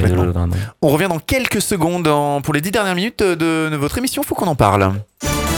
Réagissez et commentez nos sujets d'actualité en rejoignant notre page Facebook Faut qu'on en parle. Faut qu'on en parle, c'est le talk show qui aborde des sujets qui vous concernent. Lors de la préparation de notre émission, Pascal, vous nous avez suggéré de parler des super blocs. Alors là, je me suis dit de quoi, de quoi notre invité veut nous parler? Justement, qu'est-ce qu'un super bloc dans une smart city? Alors aujourd'hui, la, ville a une, une thématique qui est assez commune. On veut une ville apaisée. Une ville apaisée, c'est une ville où euh, le piéton, où les mobilités douces euh, de, se deviennent reines. Et euh, un concept est né qui s'appelle les super blocs, où à l'intérieur d'un bloc est un, un espace à de voir vie. avec les zones de rencontre? Non, absolument Non, pas. Non, je vais vous décevoir. J'en suis fort Non, désolé. C'est quoi ces super blocs? Bien tenté. On dans un film de science-fiction, un super bloc. Oui, oui, le terme est un peu particulier, mais vous avez des zones de vie de plusieurs milliers d'habitants, où à l'intérieur de ces zones de vie, la mobilité est limitée à 10 km heure. Et donc, les enfants peuvent jouer dans ce qu'on appelle la rue, ce n'est plus vraiment une rue au sens où on l'entend aujourd'hui, et la mobilité des véhicules se fait à l'extérieur de ces blocs. Et vous avez une juste apposition de ces blocs, où à l'intérieur, vous avez un espace de vie social, sociétal, commun, apaisé, et à l'extérieur, les mobilités. D'accord? C'est également la capacité de, de, de définir, des- en fin de compte, on regroupe l'ensemble des éléments indispensables à une vie sociale, Mhm. d'accord Pour que tout le monde puisse mieux vivre sa ville. C'est presque une petite communauté. Une hein. petite communauté, on appelle ça un phalanstère. Ouais, C'est un un, ghetto, terme, pas le bon un- terme un du terme mais- grec très ancien, un phalanstère. Mais, et à l'extérieur de ces super blocs, on ne supprime pas définitivement la voiture, puisqu'on en a besoin. On a besoin de bus, on a besoin de trams, on a besoin de mobilité. Il y a quand même beaucoup de villes qui veulent supprimer complètement les voitures des centres-villes. Et effectivement, d'où la naissance de cette notion de super bloc. À l'intérieur du bloc, j'ai une ville très apaisée. Je me sens un petit peu Mhm. à la campagne en ville. On va utiliser un petit peu cette image. Et juste à la, lisière de ces super blocs, les échanges sont beaucoup plus rapides. Donc j'ai des zones apaisées à l'intérieur et j'ai des zones urbanisées très dynamiques, très rapides, avec des, demain des, bus à très haut niveau de service qui vous délivrent des, des temps de, circuit qui sont hyper rapides, qui permettent quand même de garder cette approche de la ville. Aujourd'hui, vous avez des villes assez étonnantes. Hein. Mexico, vous avez euh, 17 heures de bouchons par jour. Beijing, en Chine, vous avez 6 périphériques. Des fois, dans la journée, vous ne passez pas du centre de Beijing à l'extérieur. Truc de fou. Donc, ça Hmm. paraît im- impressionnant. En France, on a des petites villes. Mon Dieu, notre capitale est Oui, belle, mais reste petite. Oui. Mais quand vous avez 30, 40 millions d'habitants, on change de paradigme. Donc, il faut trouver une méthode, une solution, et sont testés en ce moment cette notion de superbloc. Donc effectivement, dans les villes du futur, il est donc prévu de libérer l'espace public, c'est ça hein? Donc quel changement concret dans la vie du citoyen, hormis ce- ça dans les super blocs Alors, le changement concret, c'est qu'effectivement, on a un peu fait un peu la chasse à la voiture dans les hypercentres. De plus en plus, de plus en euh, plus. clairement, on chasse la voiture des centres-villes Certains aujourd'hui. hypercentres, du coup, dépérissent. Les Mhm. grandes zones commerciales sont périurbaines. où là tout le monde peut se garer gratuitement, faire Des, des, courses. des grands parkings énormes. Des grands oui. parkings, des grandes zones commerciales. Et je pense qu'il va falloir qu'il y ait un petit contre- coup- contre-coup de balancier pour ramener tout ça un petit peu à la raison, refaire vivre nos centres-villes, redonner le plaisir à pouvoir y aller. Mais pour y aller, tout le monde n'habite pas un bel hôtel particulier en centre-ville. Beaucoup de gens habitent à l'extérieur. Donc il faut leur permettre d'avoir une mobilité qui puisse les ramener en centre-ville, mais garder ce centre-ville avec une, une mobilité où d'ailleurs on voit de plus en plus, même dans ma propre collectivité, on supprime les trottoirs. Donc vous Mhm. avez un espace urbanistique qui devient assez homogène et naturellement le véhicule va beaucoup plus doucement. Donc les enfants peuvent faire de la, D'accord. trot- le- peuvent faire de la trottinette, euh, les papis et les mamies peuvent marcher tranquillement avec leur canne. forcément, on est obligé de marcher sur la route puisqu'il Il n'y a plus de route. Oui. Ah, Il n'y a plus de route. En fait, c'est un espace. C'est euh, un espace partagé. D'accord. Et donc effectivement, ça change un petit peu la façon de- d'appréhender, de consommer. Ça rejoint un euh, peu la ville. zone de rencontre qu'on Ça croise un peu rejoint dans les un peu les zones qu'on rencontre que l'on Mm. croise aujourd'hui. La difficulté étant de pas euh, exclure définitivement les pénétrantes parce que sinon plus personne ne vient dans certaines villes. Alors quand on est dans des très grandes villes, l'urbanisation, la densité permet de les faire vivre. Et sur des villes moyennes, vous avez des centres-villes qui meurent. Alors justement, quels sont les moyens de transport de demain? Alors, Nous avons bah, l'éternel métro, l'éternel tram. Et comme je l'évoquais un petit peu en début d'émission, euh, viennent d'arriver euh, des, euh, des, des concepts type Airbus. hein. Vous avez vu Airbus qui fait un concept assez étonnant. Vous avez un véhicule électrique de place et puis quand vous appuyez sur un bouton, vous avez un immense drone qui vient vous chercher pour vous amener ailleurs. Truc de fou. C'est c'est quelque Ça, chose d'assez étonnant. C'est demain. Mais demain quand. Échéance Alors, 5 ans, échéance, 10 ans, euh, peut-être 15 de- ans peut-être une quinzaine d'années. 2030, Mais, par exemple. Par exemple. C'est envisageable. Voilà, c'est envisageable. Modulo des contraintes de sécurité, de réglementation, Oui. puisque effectivement on va sortir essentiellement à ça. Mais vous avez euh, un monsieur euh, français du sud de la France, connu, monsieur Zapata, qui était le seul au monde à avoir un flyboard. D'accord? Donc il y Mm. avait un Oui, système qui lui vrai. permettait, euh, type Ironman, hein, pour faire une image simple, et qui, bon, malheureusement, a reçu une interdiction définitive de voler en France. Il va s'exiler alors qu'il a la totalité des brevets de cette invention, qui est très Mm. courue notamment, malheureusement par l'armée, ou heureusement, mais qui est très courue, puisque c'est unique au monde. Donc les mobilités sont multiples. Il n'y a pas une mobilité, il n'y aura pas un moyen de transport, il y en aura plusieurs. La voiture Rennes, c'est terminé. C'est terminé. Vous avez maintenant de plus en plus de villes qui mettent en place des téléphériques. Barcelone, Mm. Lyon réfléchit à mettre en place un téléphérique. Pour pouvoir traverser les villes en quelques dizaines de minutes en passant au-dessus de la congestion et des bâtiments. Donc on va commencer à se réapproprier un petit peu les espaces aériens de Mais proximité. Est-ce que ces types de télépériques vont pouvoir aller euh, plus loin que la, le- que la ville, enfin proche banlieue, voire un peu plus loin? Oui. Si c'est pour ramener les gens qui habitent loin, enfin, les, est là. les- concepts, les gens les concepts existent, mais vous avez également de nouveaux trains qui sont euh, à l'étude, qui permettront de traverser en subatlantique, euh, faire les États-Unis, la France en deux heures. Vous imaginez la révolution Ouais. Alors- Alors, on a, entendu parler. Oui. Il nous reste quelques minutes euh, dans cette émission. Je vous propose de faire un tour de table pour savoir comment vous imaginez euh, le monde de demain. Par exemple, Jean-Christophe Lecoste, comment vous imaginez le monde de demain, vous? difficile. Bonne chance. Bah, plein de plein de puces RFID partout. Ouais, euh, voilà. voilà. Non, non, non, non, pas du On tout. peut- non, non. On pourra faire une petite parenthèse aussi sur les écoles, par exemple. Voilà, les écoles connectées. En quoi les smart cities vont révolutionner les écoles pour terminer aussi l'émission. Non, ça va trouver, on l'a on l'a bien évoqué pendant ces, ces deux heures, c'est c'est trouver le bon compromis entre toutes ces Mm. innovations qui ont de la valeur et puis ce qu'on a plaisir à vivre au quotidien, euh, améliorer notre quotidien. Euh, on a parlé de la santé. On voit aussi en termes de santé des, des- des- des améliorations, j'imagine, importantes en termes d'évolution avec tout ce que est le soin à domicile, c'est-à-dire qu'on voit beaucoup Mm. de choses qui vont changer sur la saturation euh, des lieux hospitaliers. Donc peut-être que euh, beaucoup de, de- de- de prestations, que ça soit euh, la santé, euh, ça soit un certain nombre de, loisirs, vont pouvoir être accessibles beaucoup plus facilement et, et de, manière beaucoup plus individuelle. Je pense qu'il y a cette notion de d'accès euh, plus spécifique à chacun euh, à travers. Mais on pourra toujours se déconnecter. Dans l'absolu. Tout à fait. Vous précisiez tout à l'heure. Et je le conseille, paradoxalement. Pierre-Paul Goiffon, l'avenir, c'est c'est la santé. Non, mais Euh, c'est primordial quand même. La, la- la santé, c'est la base de tout. Hmm. Euh, ça commence par ça. Euh, si je généralise mon propos, que ce soit au niveau de la Smart City, que ce soit au niveau de la Smart House, que ce soit à, à tous, ces, à tous ces objets connectés qui vont améliorer notre vie, euh, je pense que la première chose, c'est de ne pas en avoir peur. Déjà, euh, de, de les adopter ou pas, d'avoir le choix de les adopter ou pas. Mais en tous les cas, de savoir que euh, elles vont améliorer notre vie. J'ai eu une, euh, discussion avec un, monsieur d'un certain âge qui me disait Moi, je ne porterai jamais euh, d'objets connectés, euh, que ce soit pour ma santé ou autre. Euh, et je lui disais Mais pourquoi vous ne le portez pas, mais pour votre petit-fils? Parce que le fait euh, de récupérer vos données nous permettront tout simplement de pouvoir sauver votre petit-fils d'une pathologie quelconque. N'oubliez pas que quand on, on- on a, les, les chercheurs ont, voulu euh, décoder le génome humain, ils nous avaient prédit une durée euh, fantastique. Ça s'est fait quatre fois plus, plus vite que prévu, tout simplement parce que les moyens informatiques donc, ont, ont muté pendant cette période-là et nous ont permis d'aller beaucoup plus vite. Merci Pierre-Paul Goiffon, PDG de Attels. Eric Decroix, donc euh, directeur euh, général PDG de Progélis. Alors moi je vois effectivement l'avenir euh, ultra connecté, mais surtout un avenir ultra optimiste pour nos enfants, avec une, une transformation aujourd'hui des, des usages euh, sur l'intégralité du scope, qu'il soit privé, qu'il soit public, et donc un générateur fabuleux d'emplois et de nouvelles économies. Euh, je pense que désormais les fameuses crises euh, sont désormais terminées et que euh, l'avenir est devant nous et sera un avenir connecté. Pascal Bartomeuf. Alors pour faire très rapidement, ouais. l'avenir va être radieux, l'avenir va être beau, l'avenir va être euh, époustouflant, ébouriffant. Il va y avoir de nouveaux métiers surprenants. Ouais. Effectivement, quelques changements de paradigme. Dieu merci, le législateur a anticipé avec la- les lois qu'on vient d'évoquer. Mais euh, quoi qu'il arrive, objets connectés, smart cities, l'avenir, c'est l'homme. La place de l'homme est au centre de tout ça. Le relationnel, le social, le sociétal. Ça, ce sera la clé de la réussite de la smart city, des objets connectés pour demain. Bien, merci beaucoup à tous nos invités. Merci euh, de nous avoir suivis. J'espère que cette émission vous a plu. Vous étiez en- sur Faut qu'on en parle, Faut qu'on en parle, votre talk show interactif. Un petit coup de pub quand même euh, pour nous, hein, Brice. Euh, Vous pouvez retrouver tous nos replays euh, de notre émission sur notre site www.fautquonenparle.fr. La page Facebook, on l'a dit, a dépassé les 10 000 fans très récemment. Euh, la page Facebook, Faut qu'on en parle. Le Twitter, c'est Faut qu'on en parle. Le hashtag FQEP.